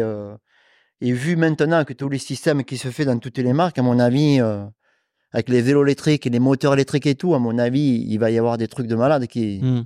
C'est obligé, c'est obligé. Et tu penses que Hollins peut jouer un rôle là-dedans? Ça se pourrait. Ça se pourrait. Ça se pourrait. Euh, justement, parlons-en de Hollins. Donc, il se pourrait bien que Hollins nous prépare euh, des choses euh, dans ce style? Ah ben eux, ça serait les... Ouais. Ça serait la boîte pour. Après, quand ils font quand on voit ce qu'ils font dans la moto, dans la voiture, dans, le, dans beaucoup de domaines, dans la snowmobile, dans... c'est sûr que bon, après, je sais pas où ils veulent aller, mais c'est. Euh, hmm. Ça serait la. À mon avis, ça serait la, boîte pour faire ça. Hmm. Justement, alors si, donc si on si on en parle un petit peu, eh, je, me régale parce que euh, donc j'ai plein de questions et puis on a vu on a vu plein de trucs. Euh, donc j'ai plein de plein de questions à te poser euh, sur ce que ce que fait Olins aujourd'hui dans les grandes lignes en fait là où ils aimeraient aller et là où là où ils aimeraient qu'on aille. Donc on a vu un peu des boutons sur le sur le sur le guidon de Loïc. Est-ce que tu peux un peu nous nous expliquer à quoi ça sert? Ça, je pense que ça a fait le, le, buzz des euh, depuis ces deux années. Euh, oui, c'est. Euh, All-ins ont inventé, enfin, ont inventé non, et ont mis sur les vélos un système. De toute façon, c'est euh, c'est des lumières, donc tout le monde, hmm. Tout le monde voit bien qu'il y a de l'électronique. Après, c'est un nouveau, c'est une nouvelle suspension que ça fait deux ans qu'on développe et tout, et pour le moment, ils veulent garder ça au frais.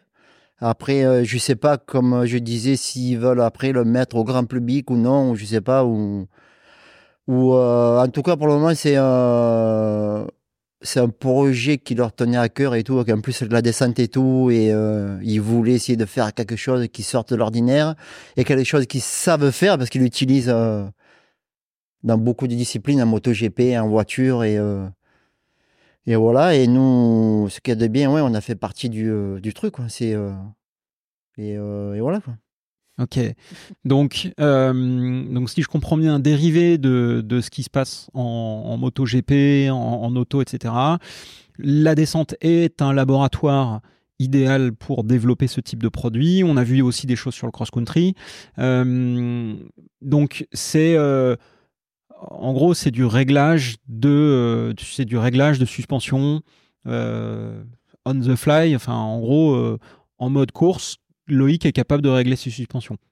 Mmh, c'est pas comme ça, non, exactement.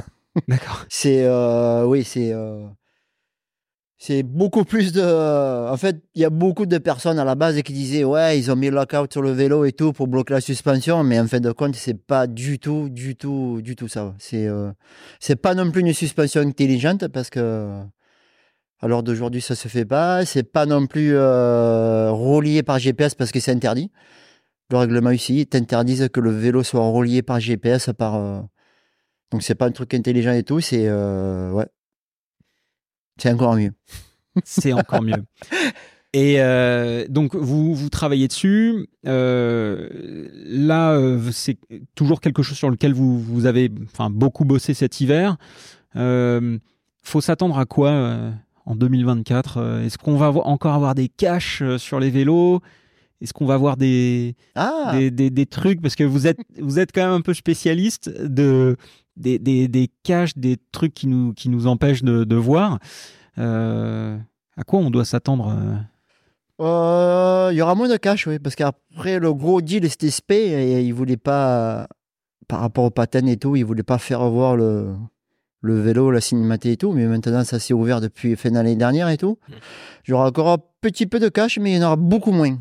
Il y aura, ça sera plus ouvert. Plus ouvert. Mmh, mmh. ok. ouais la surprise. La surprise, ok. Euh, toi, euh, Laurent nous en avait un petit peu parlé, mais euh, parce que toi, tu es, en, en contact direct avec eux, tu vas souvent en Suède justement mhm, mhm. Pour, pour, faire, pour faire des essais. Je veux dire, comment ça se passe justement la, la collaboration? Qui donne les inputs? Euh, eux, ils fournissent la technologie, toi, tu confrontes avec le, les essais terrain. Comment, comment tout ça fonctionne?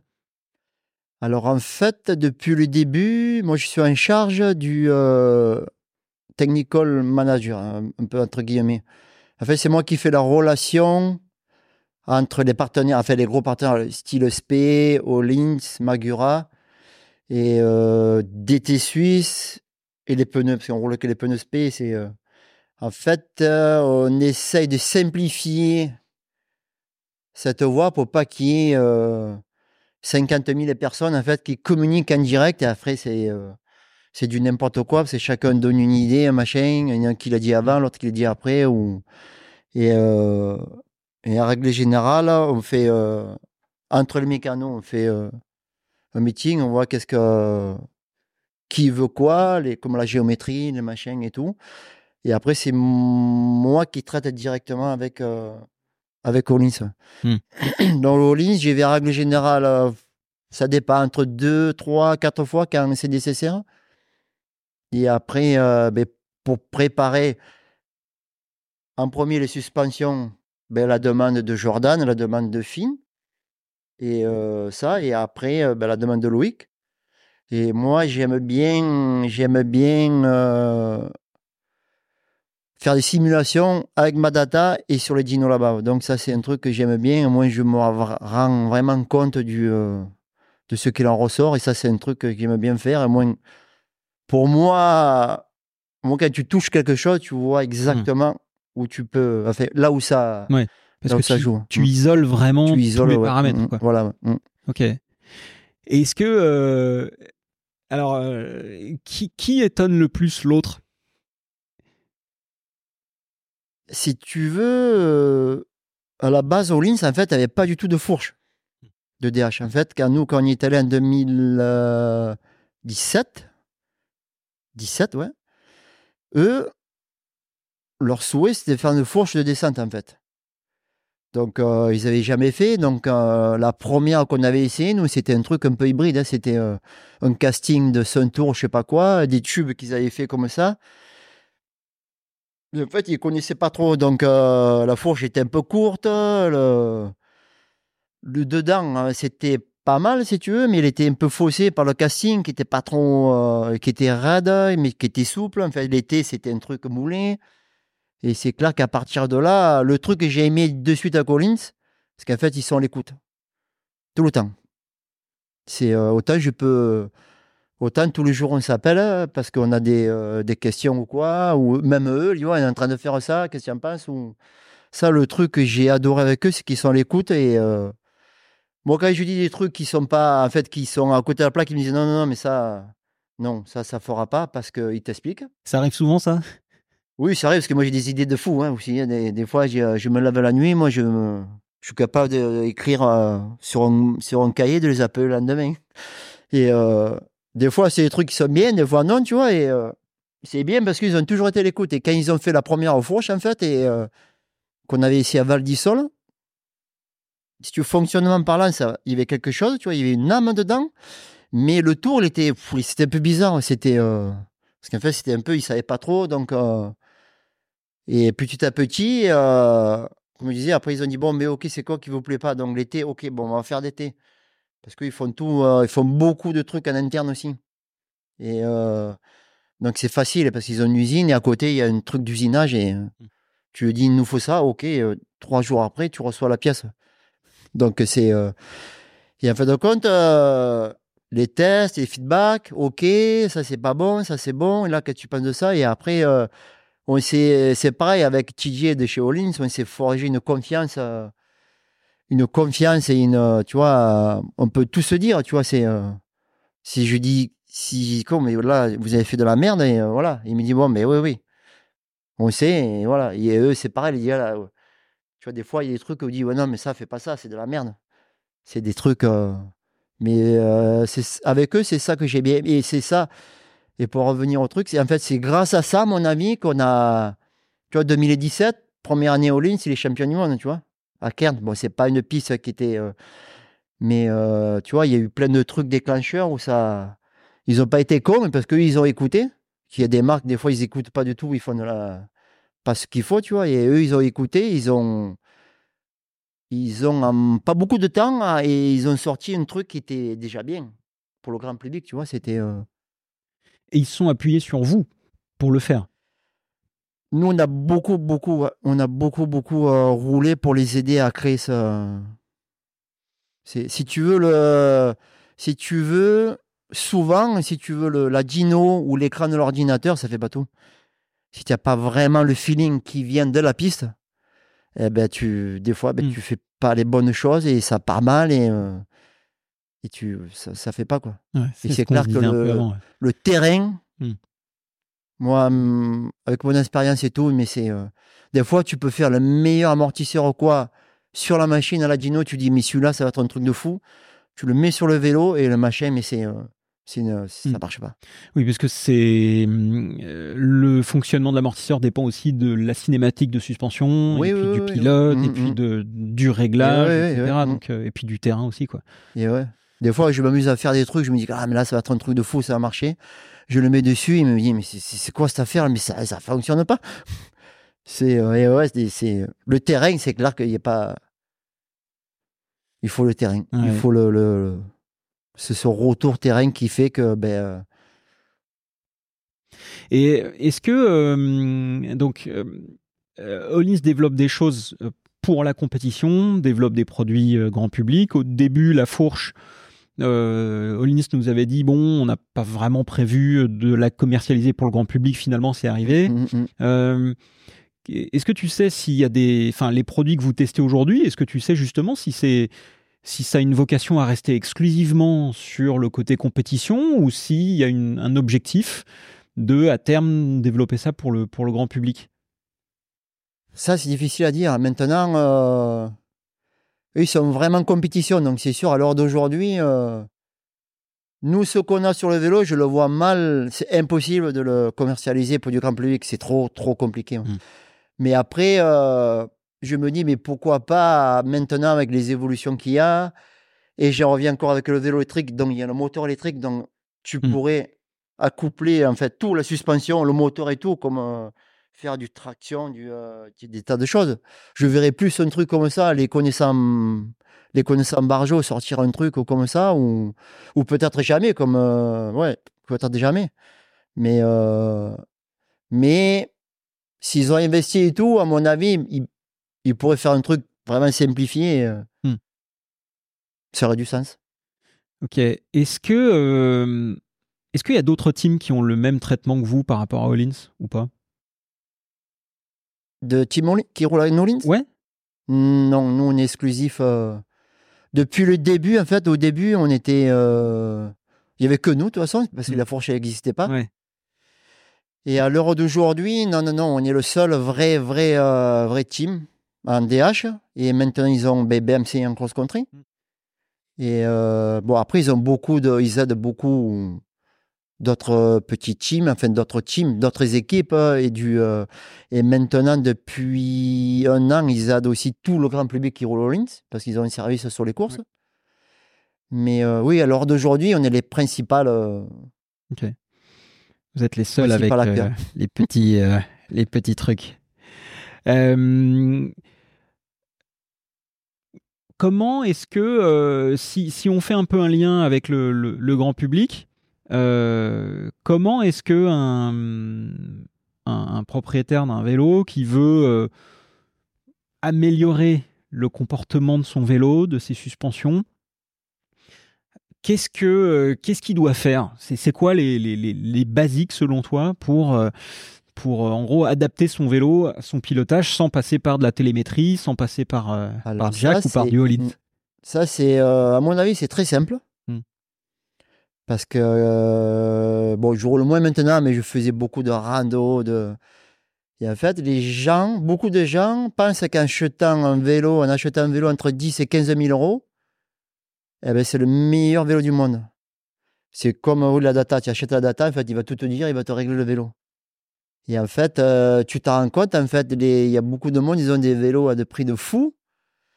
Mais le dimanche matin, ils sortent le vélo du garage, ils partent comme ça, et euh, sans ni checker la pression des pneus, ni checker la pression de la fourche. Ils partent comme ça, et euh, une fois sur euh, deux fois sur deux, ils disent Ah putain, mais j'ai acheté ça à 15 000 euros, mais c'est un tréteau, mon vélo, il est pourri. Et en fin de compte, tu sors ton vélo, tu mets tes bonnes pressions dans les pneus, et les bonnes pressions quand tu pars rouler dans les suspensions, et ben là, tu as déjà gagné mais 60% du, du réglage. Là, c'est euh, tu pars, c'est du bonheur.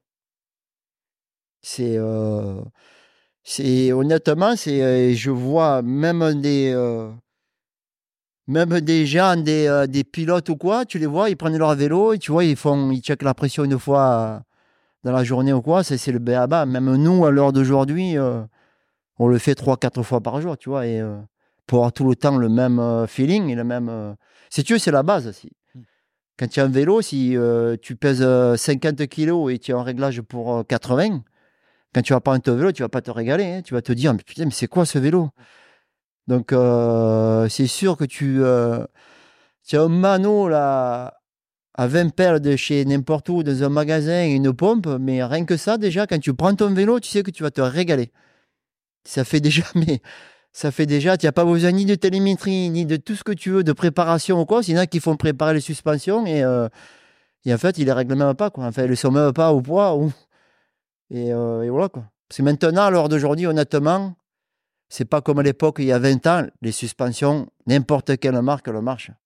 C'est quand tu achètes un truc, euh, Fox, RockShox, Olins, ou... à la base, si tu mets ton poids, si tu règles pour ton poids et tout, tu. euh, N'importe qui s'amuse avec, tu vois, tu n'as pas besoin de dire Ah ouais, mais non, mais il faut que je fasse une préparation, un truc, ça va pas. Ou... C'est, mais c'est, euh, Hmm.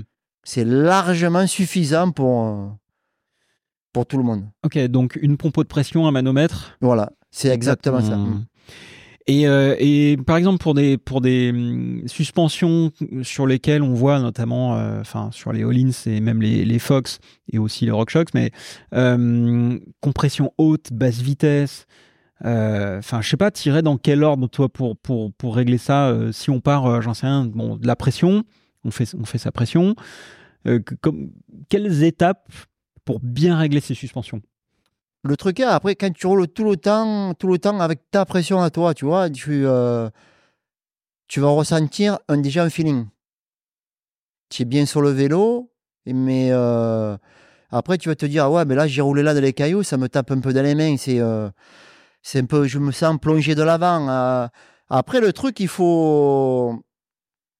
Il faut un réglage de vélo, c'est vraiment personnel, tu vois. C'est personne ne roule pareil, Hmm. personne ne roule au même endroit, et, euh, et je trouve que les gens s'amusent pas assez avec ça en fait. Hmm. Tu prends euh, une clalène de 3 ou je sais pas qu'est-ce que c'est pour les réglages ou quoi ou n'importe quoi, tu prends un petit tournevis ou quoi, et en fait il faut, si tu connais pas ce ressenti-là, il faut le créer, tu vois. Donc à la limite, ben, tu pars, tu fermes tout et tu vois que c'est trop dur. Et après, tu, en fait, il faut, il faut s'amuser avec les réglages. Il Mm. faut, c'est sûr que c'est difficile quand tu connais pas et tout. Mais tu vois, si tu joues pas, si tu t'amuses pas avec ça, à t'ouvrir ou, et te dire, ah ben là, ah oui, là ça fait ça, ben là c'est mieux, là. Tu vois, si tu as pas ces, euh, si, si tu as pas un peu euh, cet amusement ou quoi, se dire, allez, allez, c'est bon, je vais m'amuser un peu, je vais me le régler mon vélo et euh, et c'est parce que c'est tellement différent pour. Tu peux pas dire, je peux pas te dire, toi, tu vas rouler avec ça, ça et ça, tu vois. Mm. Je te connais pas, je sais pas comment tu roules, je sais pas. Et c'est là où les personnes, c'est- pareil, ils achètent un truc très cher et ils croient que ça fait tout. Tu, euh, par un exemple, c'est euh, c'est sûr que ça marche super bien, mais si tu es euh, trois ou quatre clics à côté, mais c'est ton truc, c'est euh, ça marche pas, tu, ça te tape dans les mains, mais c'est inconduisible, tu vois. Et euh, c'est pareil que tout. si, et tu vois, les gens, ils n'ont pas ce truc de se dire, bon, allez, je vais essayer, je prends un truc, je tourne les molettes, je verrai bien ce que ça fait. Hmm. Et de toute façon, il n'y a que là, pour moi, il n'y a que comme ça à, à s'amuser à le faire et pour essayer de comprendre et essayer de te régler ton vélo à toi, en fait. Hmm. Parce qu'en fait, après, euh, c'est trop facile de dire, ah ouais, mais lui, la détente, elle est trop ouverte ou trop fermée ou quoi, mais en fait, tu n'en sais rien. Tu roules même pas sur le vélo, tu vois, c'est pas. Tu n'es pas sur le vélo. Autant il y en a qui aiment le vélo que de la détente. Ils s'amusent euh, avec la roue, tu vois, le mouvement de la roue. Il n'y en a que non. Il y en a que. Après, c'est. euh, Et c'est qu'en faisant, en faisant, en s'amusant, en fait, les réglages, il n'y a que là où tu peux te dire, ben ah ouais, ouais. Ah, mais là, c'est bien fermé. Moi, j'aime bien ouvert. ou- C'est. euh, Moi, je le vois comme ça. Ok, donc avant de faire quoi que ce soit en termes de préparation de suspension, euh, déjà commencer par prendre une, une pompe et de connaître ses pressions, Voilà. déjà, Mm, mm. euh, de faire des tests, de rouler, de regarder si on aime bien, de, faire des variations. Ben En ouais, c'est sûr. Parce que déjà, de toute façon, déjà de rouler tout le temps que la bonne pression qui te convient, ça te permet déjà d'avoir la base. Il faut toujours une base. Donc quand tu as cette base-là, si tu veux, Après, tu peux voir, ben voilà, après, c'est, euh, ben, je préfère mieux, plus souple de l'arrière, plus dur. Après, euh, mais bon, si tu, euh, si toi, tu titilles pas les réglages pour essayer de comprendre ce que ça fait, après, c'est, tu vois, c'est, c'est, c'est, c'est compliqué à sentir. Après, c'est, le, pour le, pour le tout le monde, c'est, c'est très compliqué, quoi. Ok. ok. Donc, une, une petite session, enfin, en gros, je pars rouler, je prends ma pompe, je teste, je fais des descentes, puis j'en fais quelques-unes, quitte à sacrifier une, sortie, mais au moins j'apprends. Mais au euh, moins tu sais, ben, euh, ben, si c'est trop dur, ou trop mou, ou trop souple, ou trop. C'est quand tu varies, après tu le vois vite. Après tu. Euh. En plus, si tu fais toujours les mêmes, si tu fais toujours les mêmes circuits et toi, tu connais super bien les circuits et tout, et ici la base elle est tout le temps pareille, et moins tu sais qu'il n'y a, ben, a pas de perdi, il y a pas de tu peux pas dire ben, le pneu est trop mou, donc il n'y a pas assez de pression, ou euh, vice versa qu'elle a les pressions de, fourche. Au moins tu sais que les pressions de pneu et ton, ton sag et tout est nickel, et à partir de là, au moins tu, euh, au moins tu as la première base de dire ben, ben voilà, ok. Mmh. Ok.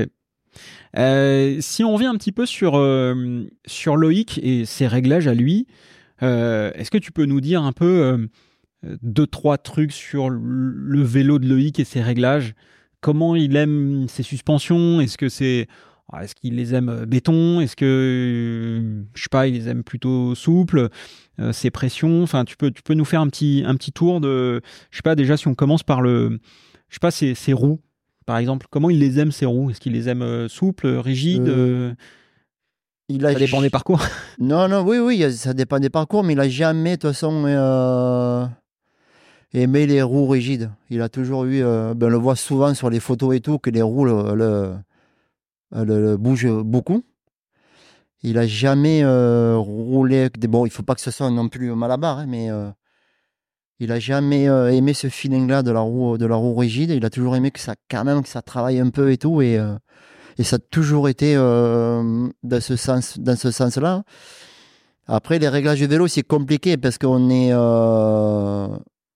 de course d'une course à une autre, autant c'est euh, c'est complètement différent. Tu vois, il y a pas, je peux je peux pas dire qu'il y a un réglage type hmm. et qui va rouler, euh, tu vois, 90% de la saison. Tu vois, c'est euh, nous, ben, quand tu cherches la performance, il faut chercher, il faut vraiment adapter le vélo à l'heure précise, le jour J, et qu'il faut qu'il marche euh, là. Hmm. Il faut pas qu'il marche, tu vois, un jour avant ou deux jours après. Quoi. Et ça, c'est le. Et là, par contre, la, si tu veux, le, la fenêtre de ça, elle est énorme. Parce que là, il y, a beaucoup de choses qui rentrent en jeu et c'est. Peut, je peux pas te dire, tu vois, il roule, il aime, il aime rouler rigide parce que des fois, il aime rouler euh, que les suspensions bougent vachement beaucoup parce que le terrain s'y prête aussi. Et des fois, il aime que c'est parce qu'il va y taper dedans, et donc il faut que ça soit raide. Et euh, il n'y a pas comme certains pilotes comme, euh, comme Gwyn. Hmm. Son vélo, on dirait un vélo pour faire du supercross, tu vois. C'est, euh, il doit utiliser mais 60% du débattement, tu vois. C'est, il roule toujours comme ça. C'est. ok. sur, sur ses préférences en matière de guidon, par exemple, qu'est-ce, que, qu'est-ce qui roule comme guidon Alu, carbone? Il a toujours roulé à lui. Il n'a jamais, euh, il a jamais aimé le, le, carbone. Il a toujours roulé avec des guidons, euh, des guidons à lui. Euh, il a roulé. Quand on était chez Easton, il avait roulé qu'en 35 hmm. parce qu'il aimait un peu le flex, le flex qu'il avait.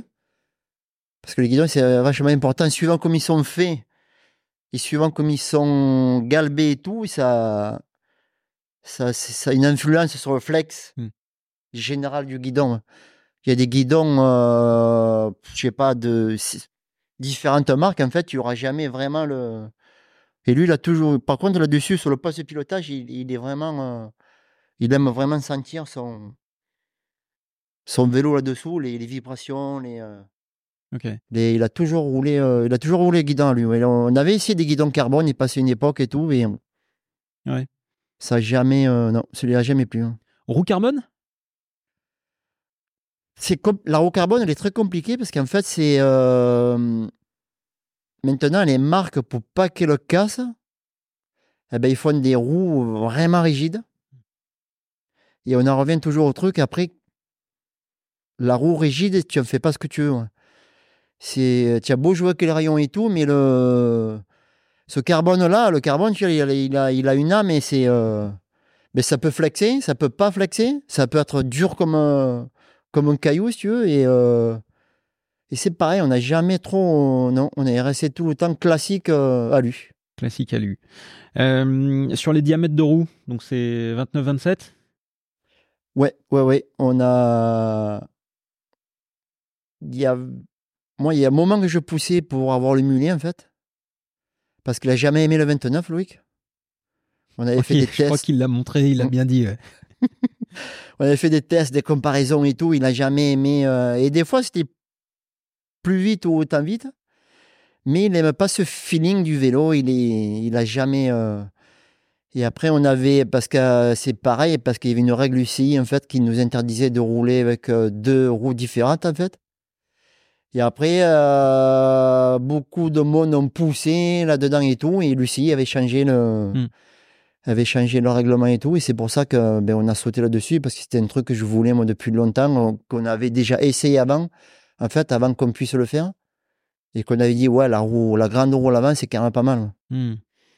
Et, euh, Les inserts dans les pneus? On l'utilise, hein, euh, Loïc, il est, il est, euh, on, les utilise euh, à l'arrière pratiquement tout le temps. Et à l'avant quand ça craint pour les cailloux, Mm. pour, pour certaines choses. Et euh, c'est un feeling qu'il apprécie parce qu'il aime, euh, il tape beaucoup dans les roues. Son, avec son style de pilotage et tout, il tape beaucoup dans les roues. Donc il aime. euh, ça, lui apporte une, ça lui apporte une sécurité. euh, euh, disons, global dans la, dans la roue, en fait. Ça sauve, des, ça sauve un peu de cercle, ça maintient un peu plus le pneu et ça lui met une sécurité qui dit bon, ben, pouf, je m'en fous, je, Si ça tape. euh, ça tape, Mm. ça, ça tient. Puis toi, ça te fait peut-être un petit peu moins de boulot aussi? Ouais, pas plus, mais Ah oui, un peu plus à monter, mais peut-être un petit peu moins à réparer les roues. ouais, ouais, ouais, ouais, ouais, ouais. Mais, Euh, longueur de manivelle? 165, ça c'est un truc qui, à mon avis, euh, depuis qu'il a, depuis qu'on est dans le team, c'est on, on avait essayé plus long sur les pistes où il fallait vraiment pédaler et tout. Mhm. Et euh, le problème de ça, après les vélos, maintenant la garde au sol est vachement basse. Mhm. Et après ça craint pour les pédales et tout. Donc euh, on était revenu au standard, Ouais. Au standard, Euh, standard et. Ok, standard. Euh, quoi d'autre? Il y, a- il y a des choses. euh, bah, évidemment, il y a plein de choses spécifiques, mais euh, est-ce qu'il y a des, des choses euh, spécifiques pour Loïc par rapport à même d'autres pilotes euh, du team? Est-ce que euh, est-ce qu'il a des je sais pas des réglages, habitudes ou choses en particulier? Pas tant que ça, il est. euh, il aime beaucoup, et enfin, il aime, oui. Les détails que les autres n'ont pas, il y a plein de, de petits détails. Si les, les leviers, Magura lui a fait des leviers, euh, des petits trucs sur le vélo, quoi, mais il n'y a pas vraiment de trucs. euh, Hmm. De trucs. euh, ouais, dans le team, on n'a pas trop, trop de pilotes de, qui ont des. des ouais, il y en a qui roulent avec les leviers. un peu les réglages un peu, un peu fous, quoi. Même Jordan, là, cette année et tout, il a pas. Pourtant, lui qui est très grand et tout, on aurait pensé qu'il avait un peu des trucs de... Hmm. un peu spéciaux, mais euh, non, tu vois, il n'y a pas de. Tu vois, il y en a aussi qui roulent avec des cales sur la potence de, de fou ou quoi, mais euh, on a des pilotes qui restent euh, ouais, dans, le, dans le classique. C'est. Euh, dans le classique mm, mm. Est-ce que vous avez des, sais pas, des habitudes, des trucs un peu bizarres euh, Alors forcément que les, que les autres teams peuvent pas faire, mais je me souviens qu'à l'époque, euh, le team Honda, euh, le team Honda global, c'était des, vraiment des ayatollahs en termes de, de position de levier. Tu sais, ils, ils, mesuraient, enfin, ils, notaient toutes les angulations de, de, levier, les largeurs et tout ça. Vous faites des choses comme ça, vous, ou c'est plutôt au feeling? Non, non, pas trop. C'est. Lui, euh, si tu le mesures, à mon avis, il les règle lui tout seul, en fait, ces leviers. Et à mon avis, si tu les mesures, il doit les remettre chaque fois au même endroit. Il y a, par contre, il y a vraiment. Il y a Jordan qui a un toc avec ça, qui le fait à haut niveau, lui, sur- avec son téléphone, tout le temps, tout le temps. Au niveau, ouais. Ouais, ouais.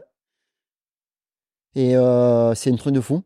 J'ai halluciné. Bon, bon, ça lui plaît.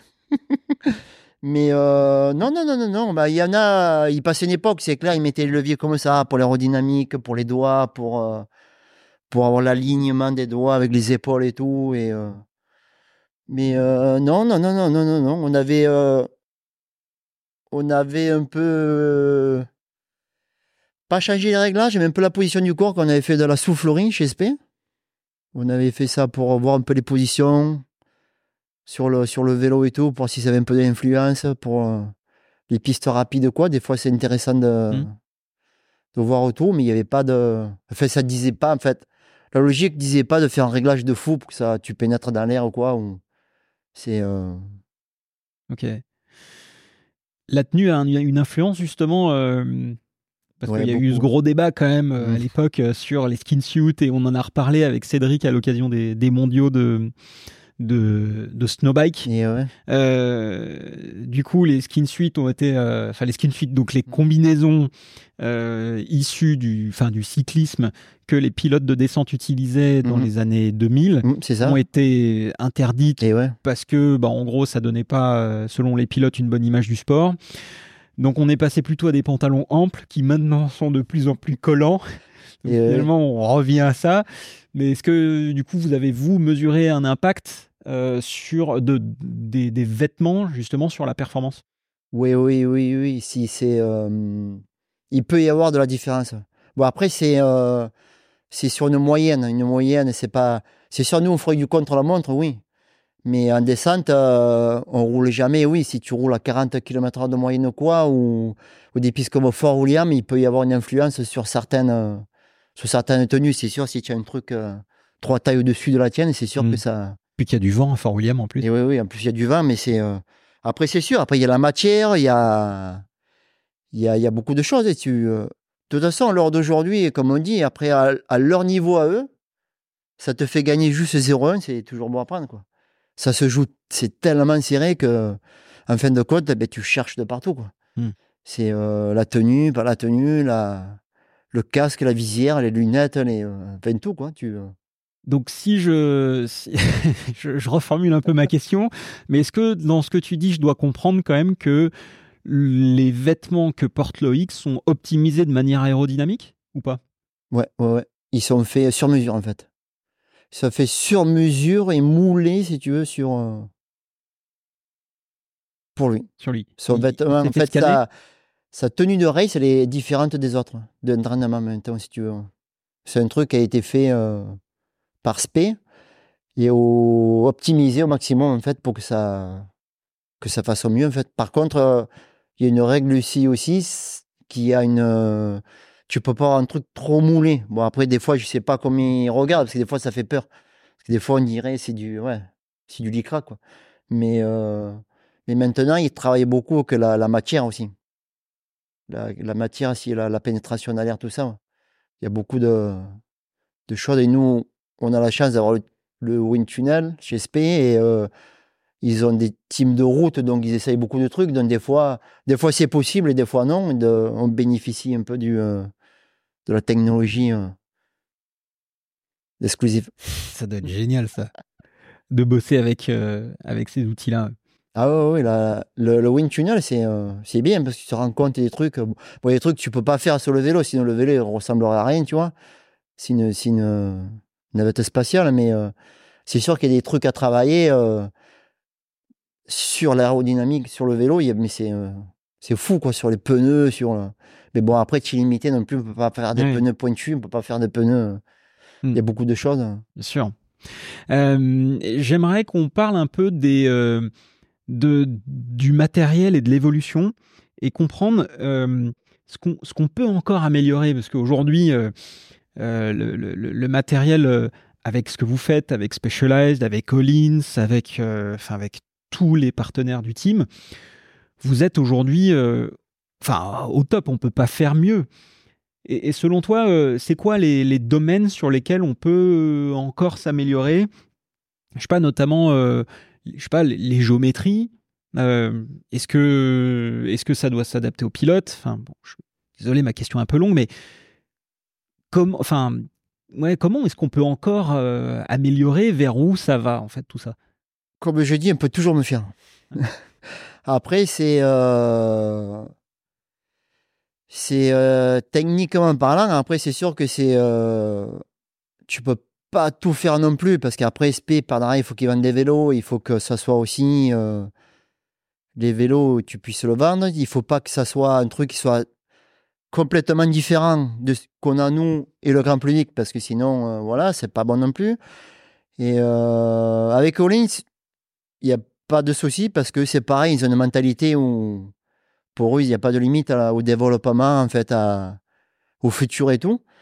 Après, c'est sûr que c'est. euh, dans le vélo, c'est difficile parce qu'après, il y a beaucoup de. Il y a beaucoup de paramètres avec le, avec le pilote, avec le, le physique du pilote, parce que le physique du pilote, c'est pareil. Il y a, il y beaucoup de choses à améliorer. Euh, Les Coupes du Monde ont changé de format, donc il fallait changer aussi l'entraînement du pilote. Il y a beaucoup de. À mon avis, il n'y a pas que le vélo, tu vois, qui fait ça. Il y a, il y a aussi le, le combo pilote, euh, pilote vélo aussi qui, euh, qui peut faire aussi des tas de nouvelles choses et tout.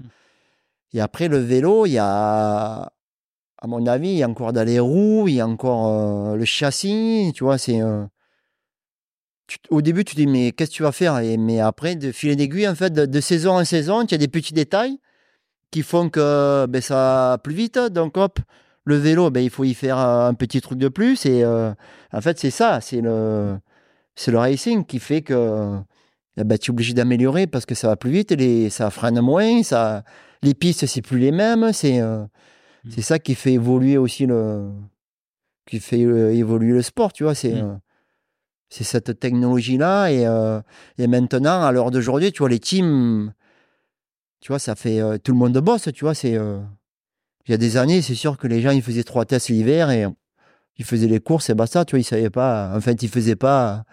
Ils faisaient pas trois mois là-bas en Nouvelle-Zélande ou machin. Ou... Et ce phénomène-là d'hiver que tout le monde bosse, c'est sûr que ça fait. euh, Mm. Ça fait grimper le niveau et. euh, ça fait tout évoluer, quoi. Alors, euh, on- les suspensions, on a, on a un peu compris comment on pouvait les améliorer. Le châssis, on a vu, et on en a parlé aussi avec Laurent Delorme dans, dans l'épisode qu'on avait fait ensemble, que du coup, vous aviez une plateforme qui vous permettait de faire évoluer la géométrie en fonction des besoins du pilote. Enfin, euh, que c'était vraiment un, un produit modulable. Mhm, mhm. Euh, qu'est-ce que tu aimerais, qu'est-ce que t'aimerais améliorer sur les roues? Sur les roues, à mon avis, mais déjà, tu as le carbone qui peut être, euh, en faisant une vraie, roue, une vraie roue, enfin un vrai cercle carbone, euh, veux compétition, tu vois, sans pour autant qu'il soit vendable dans le commerce, parce que si tu fais vraiment un truc, euh, peut-être ça tient pas, ou non, ou ça peut pas faire. Et après, tu as les rayons, tu as les rayons, les moyeux, tu as beaucoup de trucs. Après, euh, après, tu as aussi sur les vélos, bon, on l'a plus vu, mais euh, tu vois, tu as la boîte à vitesse. La boîte à vitesse, Honda avait fait ça et, et tu vois, c'était pas si bête non plus parce que tu, tu, tu, tu gagnais beaucoup de, de garde au sol, tu gagnais, ben, il n'y a plus de dérailleur d'arrière, tu vois, il y avait plus de. Tu lèves un peu de friction, tu lèves un peu de.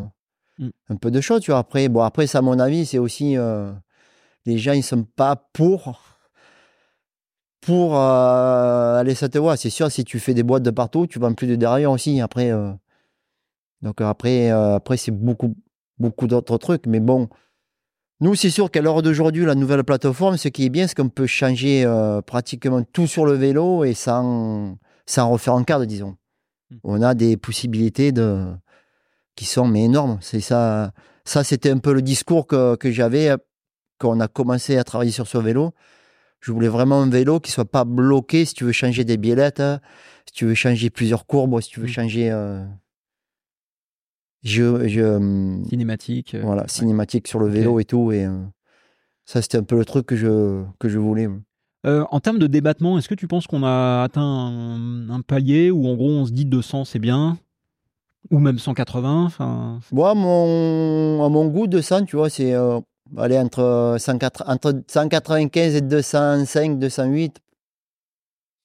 Je pense que c'est le 208. 208, 210, ça me fait. ah ouais, je posais des questions parce que tu vois, sur les détails et tout, les, petites. Euh, et de toute façon, devant, il y a 200, donc après, hmm. tu vois, trop à l'arrière, le problème qu'il y a, après, tu es obligé de changer ta garde au sol parce que le vélo, quand il rentre, s'il rentre, après, tu, tu, tu as par terre, tu, tu perds de partout. Et après, euh, après, il vaut mieux avoir 185 ou 190 qui marche nickel que, tu vois, 200 hmm. qui, il y a trop. On te fait confiance pour ça. Hmm. Euh, en termes de alors diamètre de roue, on a dit donc 29 27 5, ça c'est à peu près euh, acté. Diamètre de disque 200 220 est-ce que ça peut aller plus Les freins, oui, les freins, après, c'est un, autre, euh, c'est un autre paramètre qui est très important aussi. Et après, euh, après, mon avis, il y en a qui sont allés dans les délires 220, 240 et tout. Ben, euh, pourquoi? Parce qu'il manquait de la puissance? Parce que sinon, je vois pas du tout pourquoi tu mets un disque gros comme, comme ça pour. si tu as ce qu'il faut en 200, c'est sûr, si ton frein il est limité et que tu sens que c'est sûr que tu mets un peu plus gros parce que tu peux pas changer l'étrier ou tu peux pas changer la pompe ou quoi, ou tu essayes de gratter euh, plaquette, disque ou, voilà. Mmh. Après, euh, après il y a puissance après, plus gros avant et plus petit à l'arrière, ouais, pourquoi pas. Après, comme une grande roue avant, tu te dis oui, peut-être, pourquoi pas. Après, euh, moi, à mon goût, si tu as deux, deux 200, si tu as un bon frein qui, qui a de la puissance ou quoi, après, c'est. Ok. À mon avis, il n'y a pas. Il n'y a pas lieu. Euh, section de pneus. Section de pneus, mais tu vois, j'ai connu les années Michelin avec le 3-2, hmm. qu'on aurait dit que tu avais une moto trial et tout le monde dit c'est la folie et tout, tu sens plus rien et tout. Et, euh, et tu vois qu'à l'heure d'aujourd'hui, eh ben, euh, allez, 2-3, 2-4, 2-5, mais bon, si tu auras les pneus euh, à l'œil, parce qu'il y en a qui disent c'est un 2-4, autant c'est un 2-3 ou machin. Et euh, c'est pas. Le pneu, à l'époque, les vélos déjà ils marchaient moins bien. Donc tu mettais un gros pneu l'avant, ça te faisait déjà marcher la fourche. Parce qu'en fait, il y avait du hmm. confort. Et tu disais, ah ouais, ouais, là c'est bien. Mais en fin de compte, oui, ça t'aidait plus au fonctionnement global du vélo que vraiment le grip du pneu. Parce qu'en fait, un gros pneu, il y a un gros ballon, ça fait un peu, ça fait un peu pâteau, ça flex. C'est, euh, tu, tu, mets ça à l'heure d'aujourd'hui, à mon avis, mais euh, tu te le fais enrouler autour du cou, le pneu. Les carcasses ont joué un rôle important aussi, mmh, mmh. notamment dans, les, dans, les, dans, les, dans le fait qu'on peut descendre en pression. Justement, en, par rapport à ça, euh, c'est quoi les pressions de Loïc à peu près? Enfin, nous, c'est pas un truc de fou. Euh, aller à la veille de rouler entre un 5 un 6 et l'arrière, tu vois, un 9-2. Tu vois, c'est pas. Ok. Sur des pneus en quelle section, du coup? 2-4. 2-4, mm. ok. Un 5, un 6 et 2, derrière. Ouais, ouais, en gros, en règle générale, c'est. Euh, ok. Vous mettez de la, de, la, colle ou des trucs comme ça ou non pour, éviter de. Non. Sur les appuis, non, non, rien comme ça. Ok. Euh, ok. Euh, tu peux nous donner ton avis un peu sur. Euh, on a parlé un petit peu des inserts. en gros, c'est quoi les avantages, c'est quoi les inconvénients? Hmm.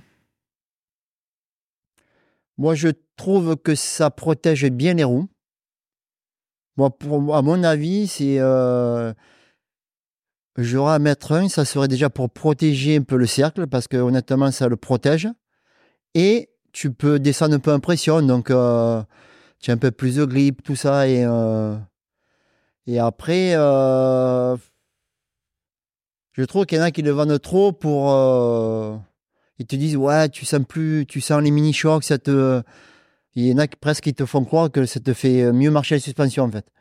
Mais, mais ouais. C'est du, c'est du. À mon goût, c'est du pipeau. Mais, euh, mais moi, oui, tu habites, tu habites à un endroit où il n'y a que des cailloux, où tu roules tout le temps dans du caillou, du rocher et tout. C'est clair que tu te mets deux, petits, euh, deux petites protections. Ça te sauve un peu les, euh, les pneus et les jantes. Ça te varie pas trop le, le flex pneu.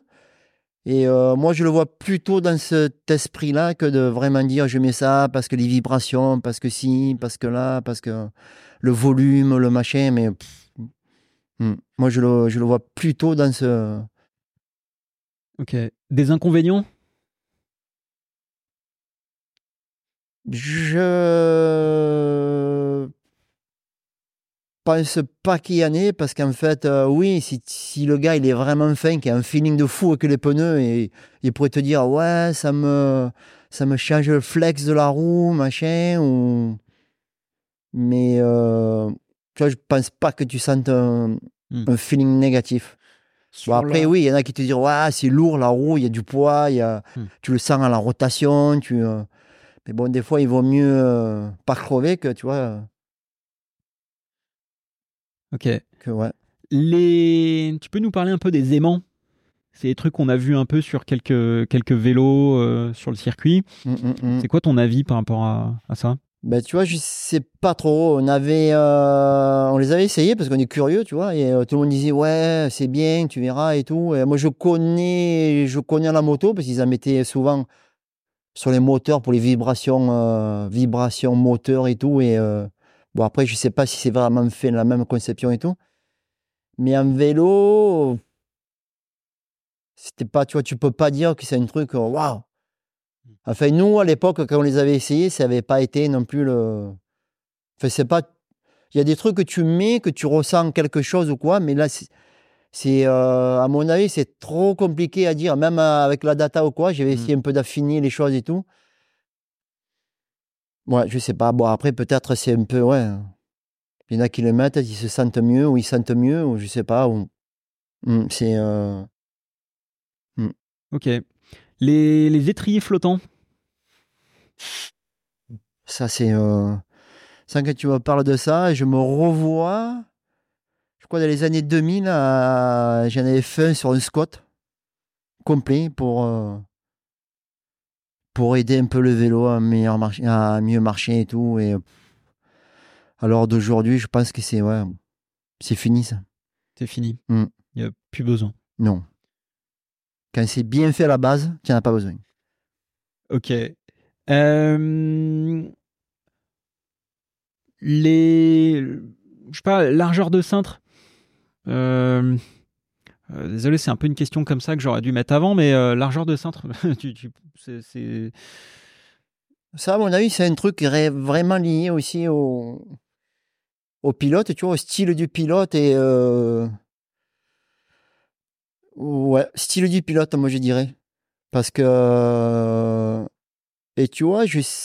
quand tu regardes, tu vois, il y a 10 ans en arrière, il roulait, je me rappelle, à 750 ou 740 ou quoi, et et d'un coup, pouf, ça a commencé à sortir les délires à 800, hmm. à 790, 785, 780, tu vois, c'est... Euh, ouais, c'est sûr que c'est... Euh, à mon avis, ça fait plus effet un peu, ouais, moto. Feeling moto et tout, hop, ça t'ouvre un peu le, la cage et tout. Mais, il roule en euh, combien, lui? 780. Ok. Hmm. Euh, le, le high pivot. Ça, c'est pareil. C'est. Euh, si tu veux, après, c'est plus. Ça, c'est des, euh, des phénomènes plus liés à la cinématique du vélo. Tu vois, après, les marques. les marques le font leur vélo et des fois, ben, tu es obligé de, ouais, de faire high pivot ou machin pour ben, gommer un effet que tu veux pas. Et comme je dis, après, euh, si euh, les ingénieurs à la base, tu vois, quand tu fais ton vélo, tu fais la conception et euh, si tu le calcules avant, à mon avis, tu n'as pas besoin d'avoir des de mettre des pignons, des machines, des chaînes de 43 km. Des, c'est pour moi après. Hmm. Ok. Et est-ce que tu as des, choses que toi, tu as développées ou tu t'es. Enfin, ouais, que tu as testé, qui étaient un, échec cuisant? Des trucs où tu t'es dit, ah non, mais ça, c'est n'importe quoi. Ouais, ouais, ouais, pas moins maintenant, mais, euh, mais avant, tu vois, les, euh, fourches de vélo et tout, c'était. Euh, la première que j'avais ouverte et tout, je me dis, mais c'est ça une fourche? Il n'y avait rien dedans, et donc j'avais été parti dans des délires de cartouches, de. de, de trucs de fou. D'ailleurs, j'avais fait Beckham Fabien, Barra, il avait été champion du monde. Euh, au G euh, et il me disait ouais je veux de l'hydraulique je veux de l'hydraulique. J'avais fait un truc dans la fourche mon gars mais c'était son vélo c'était mais il y a que lui qui pouvait rouler avec. Ouais. c'était un truc de fou le truc était dur mais euh, et, euh, et au final tu vois il a gagné la course et il était content. Et- mais euh, c'était il m'a dit il fallait son physique. C'était mais des fois tu fais des trucs de fou comme ça et en fait c'est sûr que quand tu es ingénieur, déjà, tu calcules. Tu as l'ordi, tu as les programmes et tout, tu calcules ben, là où tu peux aller, là non, là il y a trop, là machin. C'est que moi, après, ouais, j'ai, moi chez moi, j'ai un tour, une fraiseuse, quand je veux faire un truc, là, chut, je prends un blo- bloc d'alu et euh, vas-y, j'essaye. C'est sûr que des fois, c'est ouh! Même, des- euh, moins maintenant, mais, euh, mais au début, avec Collins et tout, je dis, ouais, ben regarde ce que j'ai fait. Mais qu'est-ce que tu as fait là? Et euh, ouais, c'est sûr qu'après, ouais. J'ai pas. Le truc, c'est. euh, J'ai pas fait d'école d'ingénieur, tu vois. Donc, des fois, ça me. Tu vois, ça manque un peu, ça manque un peu au bout du rouleau, tu vois. Moi, j'ai fait tout à l'ancienne comme il faisait mon père. Mon père, il, euh, il a fabriqué des amortisseurs de A à Z. Et si tu veux, il prenait une casserole de ma mère de la cuisine, il coulait de l'alu dedans. Et à partir de là, il te usinait un, un amortisseur. quoi. C'est. euh, euh, c'est comme ça. Et c'est clair que moi, j'ai fait ça depuis quand j'avais des mobilettes. Je me faisais les moteurs. J'ai toujours fait ça, en fait. Et euh, même maintenant, des fois, ça me ressort. parce que des fois, si tu dis, ouais, j'aimerais bien essayer ça, et tu dis, non, non, ça fera pas et tout. Et des fois, tu sais, tu sens en fait qu'ils veulent pas le faire, mais. et tu te dis, bon, c'est bon, bon, ben ok, tu le fais de ton côté, tu vois. C'est. C'est ça. Et ça, des trucs comme ça, en plus, j'adore. Parce qu'en fait, tu, après, tu leur dis, ouais, j'ai essayé, ça marche. hein. Ah ouais, mais euh, fais voir. Ah ouais, ouais, ouais, ok. Tester les trucs. Et ouais. Pas mal. Euh, Jack, j'ai eu, euh, j'ai, quand j'ai mis sur Insta euh, quelques stories pour dire que je faisais Mhm. un enregistrement avec toi, j'ai donné la possibilité à, aux auditeurs de, de poser quelques questions. Et donc j'en, j'en ai sélectionné quelques-unes. Donc, Des questions folles. euh, ouais, euh, plus ou moins, plus ou moins folles. Alors euh, euh, certaines auxquelles on a, on a répondu, donc je, je les, je les ferai pas, et je les referai pas. Comme Mathéo qui a posé la question de comment on peut devenir mécano en compétition. Alors peut-être que tu, un, un- un jeune qui voudrait devenir mécano en compète, qu'est-ce qu'il faudrait qu'il fasse? Déjà, je pense que maintenant, à l'heure d'aujourd'hui, je crois qu'il existe des écoles un peu plus Mm. Dédiées à ça.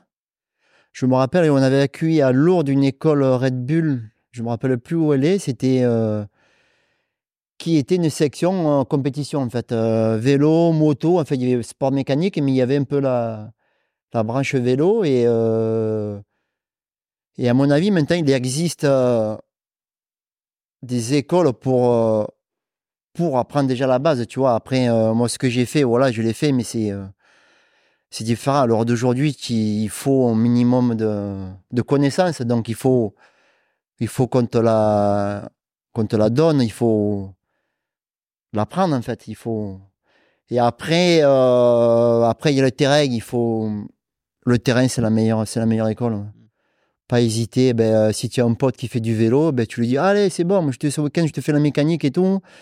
Et après, c'est des. euh, toute façon, l'expérience, après, tu vois, tu vois bien, moi, ce qui m'a fait le.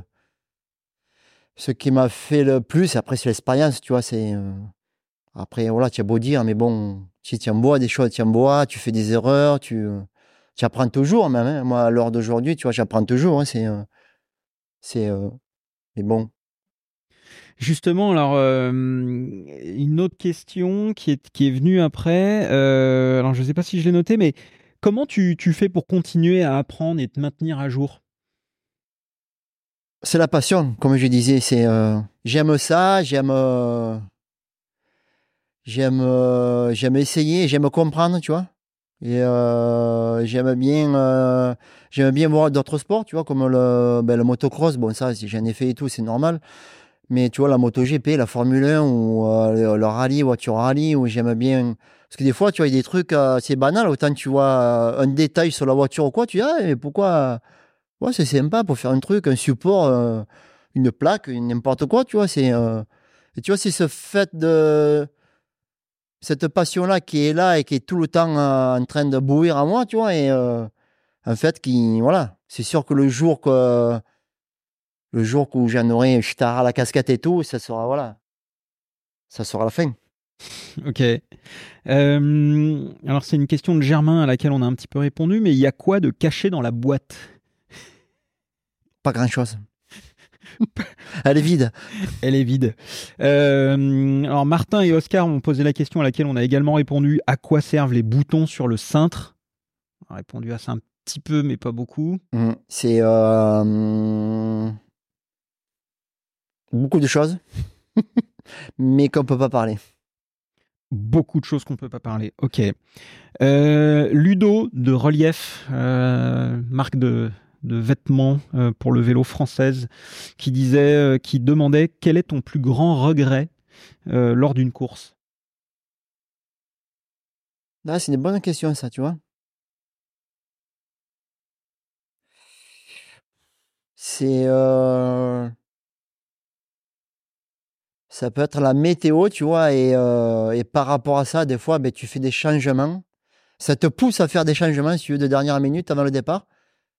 Parce que la météo, ben, tu la sens pas et tu te dis, on va se prendre l'orage sur la tête. Et, euh, et tu vois, et des fois, tu le fais, tu hésites, tu le fais, et tu vois, il fallait pas le faire. Et, euh, et des fois, voilà, c'est. euh, et après, tu te dis, merde, putain, pourtant. Et tu vois, des trucs comme ça qui, des fois, c'est.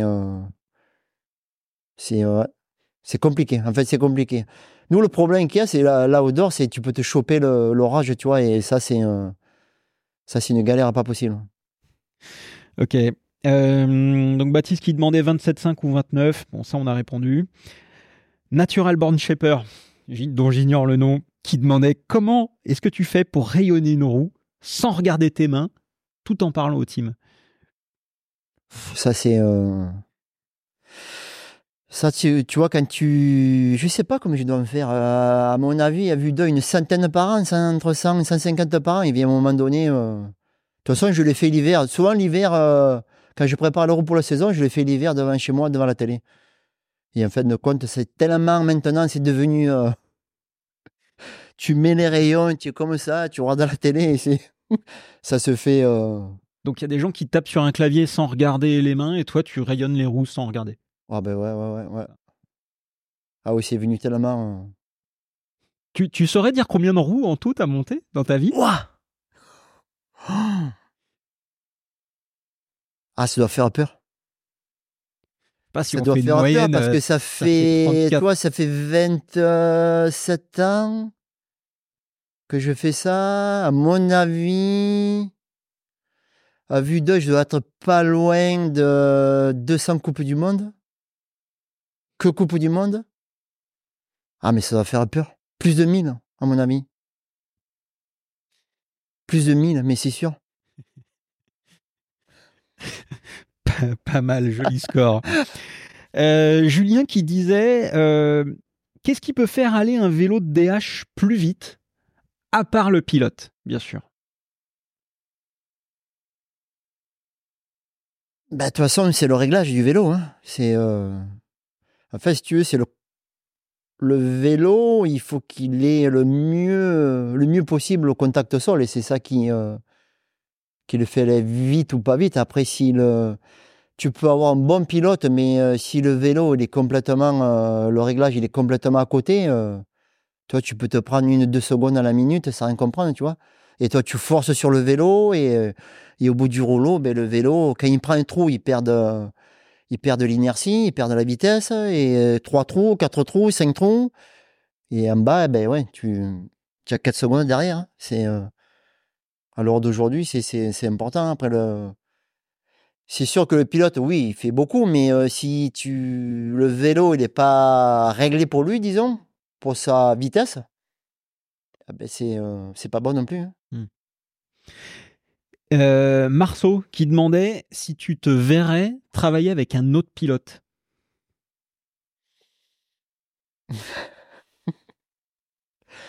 Euh, Alors d'aujourd'hui, non. Là, c'est. Maintenant, ça fait.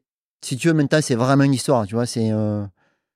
Là, comme on dit, on est soudés euh, jusqu'au bout. Tu vois, bon, après, euh, moi, je ne veux pas le faire jusqu'à 70 ans, mais euh, si on peut faire la carrière ensemble, tu vois, tous les deux, et après se dire, allez, on a fait le. On a fait vraiment l'histoire et basta. On a eu temps, on a eu ci, on a eu là, et. après, non, je me vois pas, à l'heure d'aujourd'hui, non, je me vois pas du tout refaire, refaire ça, non, non, non. Aider, aider un team, hum, techniquement parlant, pour plusieurs pilotes, à la rigueur, pourquoi pas. Mais euh, non, faire notre pilote, euh, non. C'est Quoi- fini. C'est quoi faire l'histoire? Ouais, euh, je sais pas quand ça va s'arrêter, mais on aura fait une belle histoire, quand même, tu vois. C'est euh, tous les titres, tout ce que. Parce que dans ça, dans les bons moments, il y a les mauvais, tu vois. Tu vois, quand tu te pètes une, euh, une clavette l'année des mondiaux au G, tu reviens trois semaines avant les G, tu te déboîtes l'épaule, tu vois, et tu te dis, euh, ben, je veux gagner. Tu vois, c'est, tu vois cette histoire-là, elle est belle aussi, tu vois, quand tu. euh, quand tu le. Vu de derrière, tu vois, c'est. euh, quand tu reviens de Sainte-Anne et que tu as l'épaule dans le sac et tu dis dans trois semaines, je veux gagner au G, tu vois, c'est. C'est beau aussi, tu vois. Bien sûr. Tu, tu, enfin, tu et, et vous, vous voyez aller euh, jusqu'où? Je sais pas, vous avez un objectif euh, inavoué, euh, un nombre de titres x 10, euh, comme Nico ou Oui, oui, oui. Bon, ouais, on y pense, oui, oui, non, mais bon, oui.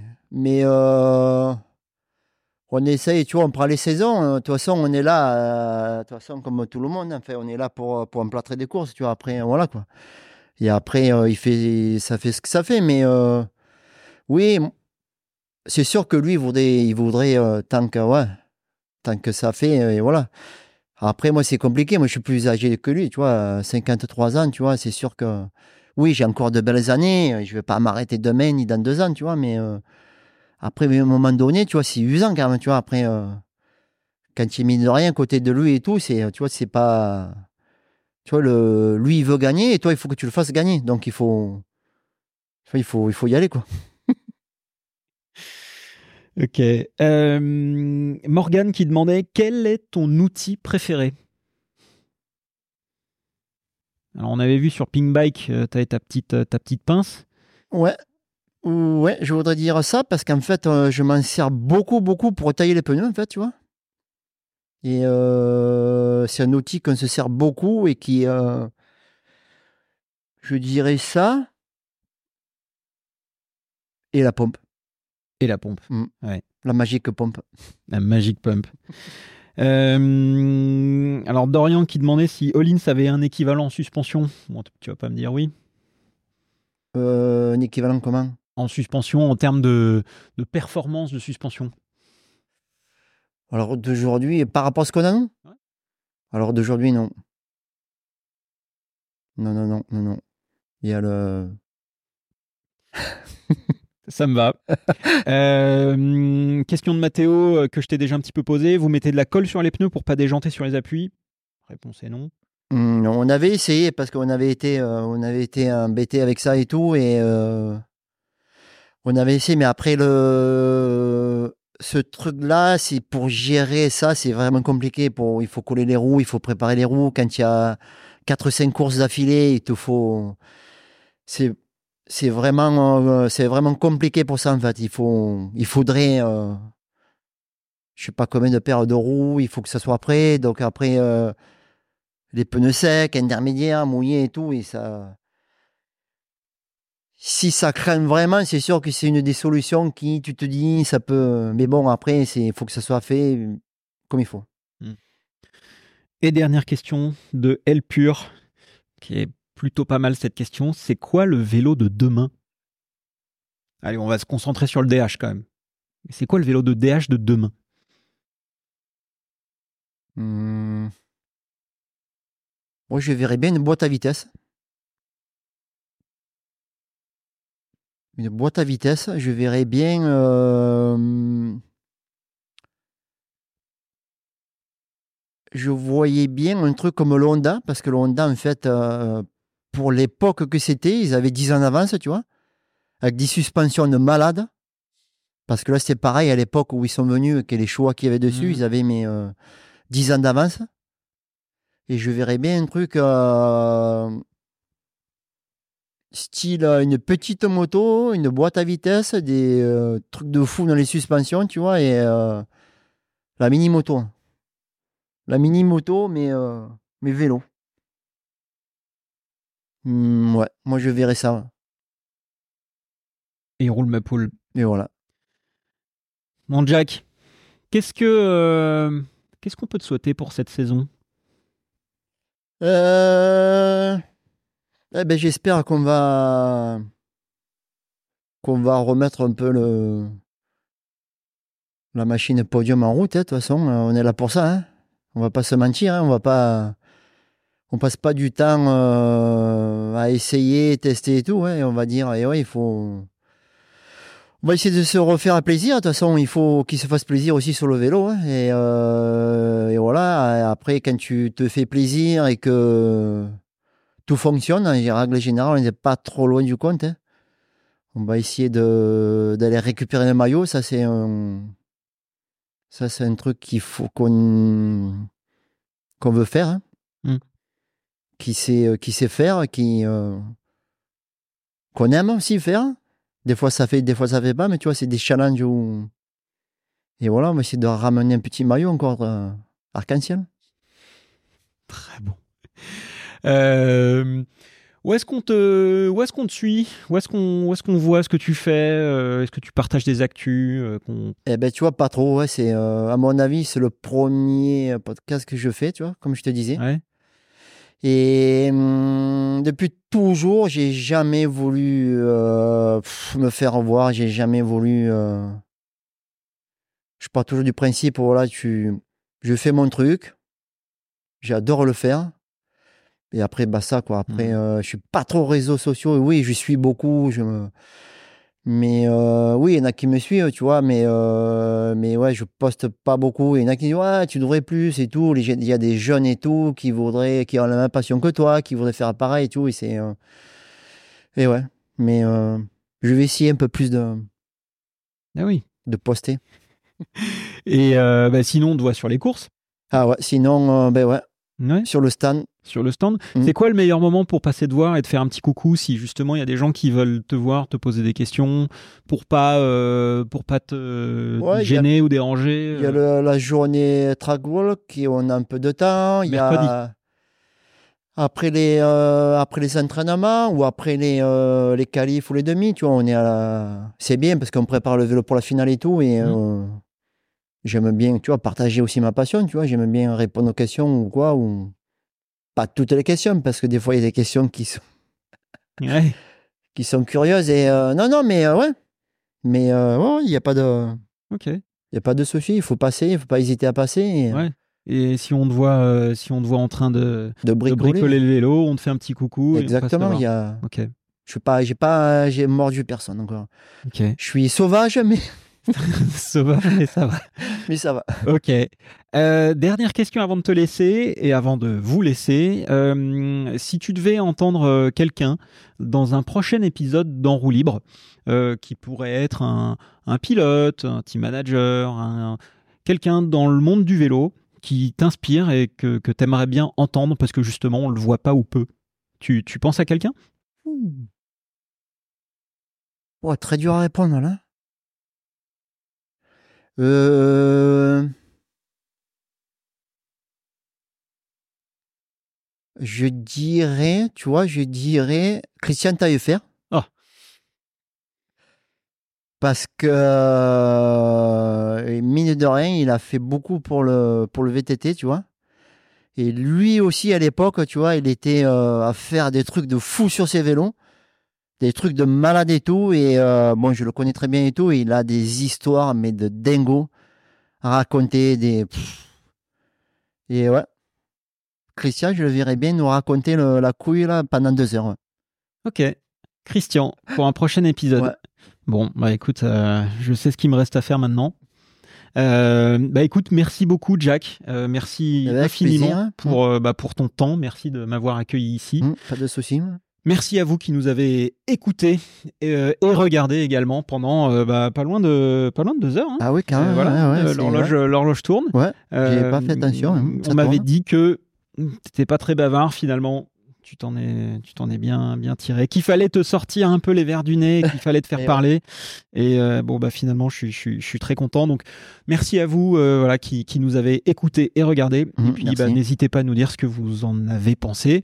Euh, envoyez un petit message, puis à Jack et tout ça, et puis, et puis passez le voir sur les courses. Et pas de souci. Avec plaisir. et puis voilà. Et puis, bah, on vous dit à la semaine prochaine. Allez, super. Salut, merci Jack. Allez, salut. À bientôt. À bientôt. Merci d'avoir écouté cet épisode d'En roue libre. J'espère qu'il a répondu à vos attentes et que vous en avez retenu quelque chose d'intéressant. Si c'est le cas, sachez que vous pouvez m'aider à le développer avec un tout petit rien et que pratiquement personne ne fait. Il vous suffit de me laisser un avis avec une note 5 étoiles sur votre plateforme d'écoute préférée et partager cet épisode à un ami. Non seulement ça m'envoie du bonheur, mais en plus vous permettez à d'autres de découvrir le podcast. Et vous n'imaginez pas à quel point l'univers vous en sera reconnaissant. Enfin, si vous lancez un projet et que vous avez besoin de vous faire accompagner, pensez à faire appel à Line, l'agence conseil 360 spécialisée dans le cycle. Avec Line, on vous guide et on vous accompagne dans tous vos projets vélo pour vous donner toutes les chances de réussir. Pour en discuter, rendez-vous sur agenceline.fr. a g e n c e l i n e.fr. Je suis Antoine Taillefer et vous avez écouté En roue libre, le podcast qui affûte votre connaissance du monde du vélo. Et si c'est pas déjà le cas, vous pouvez vous remettre à pédaler.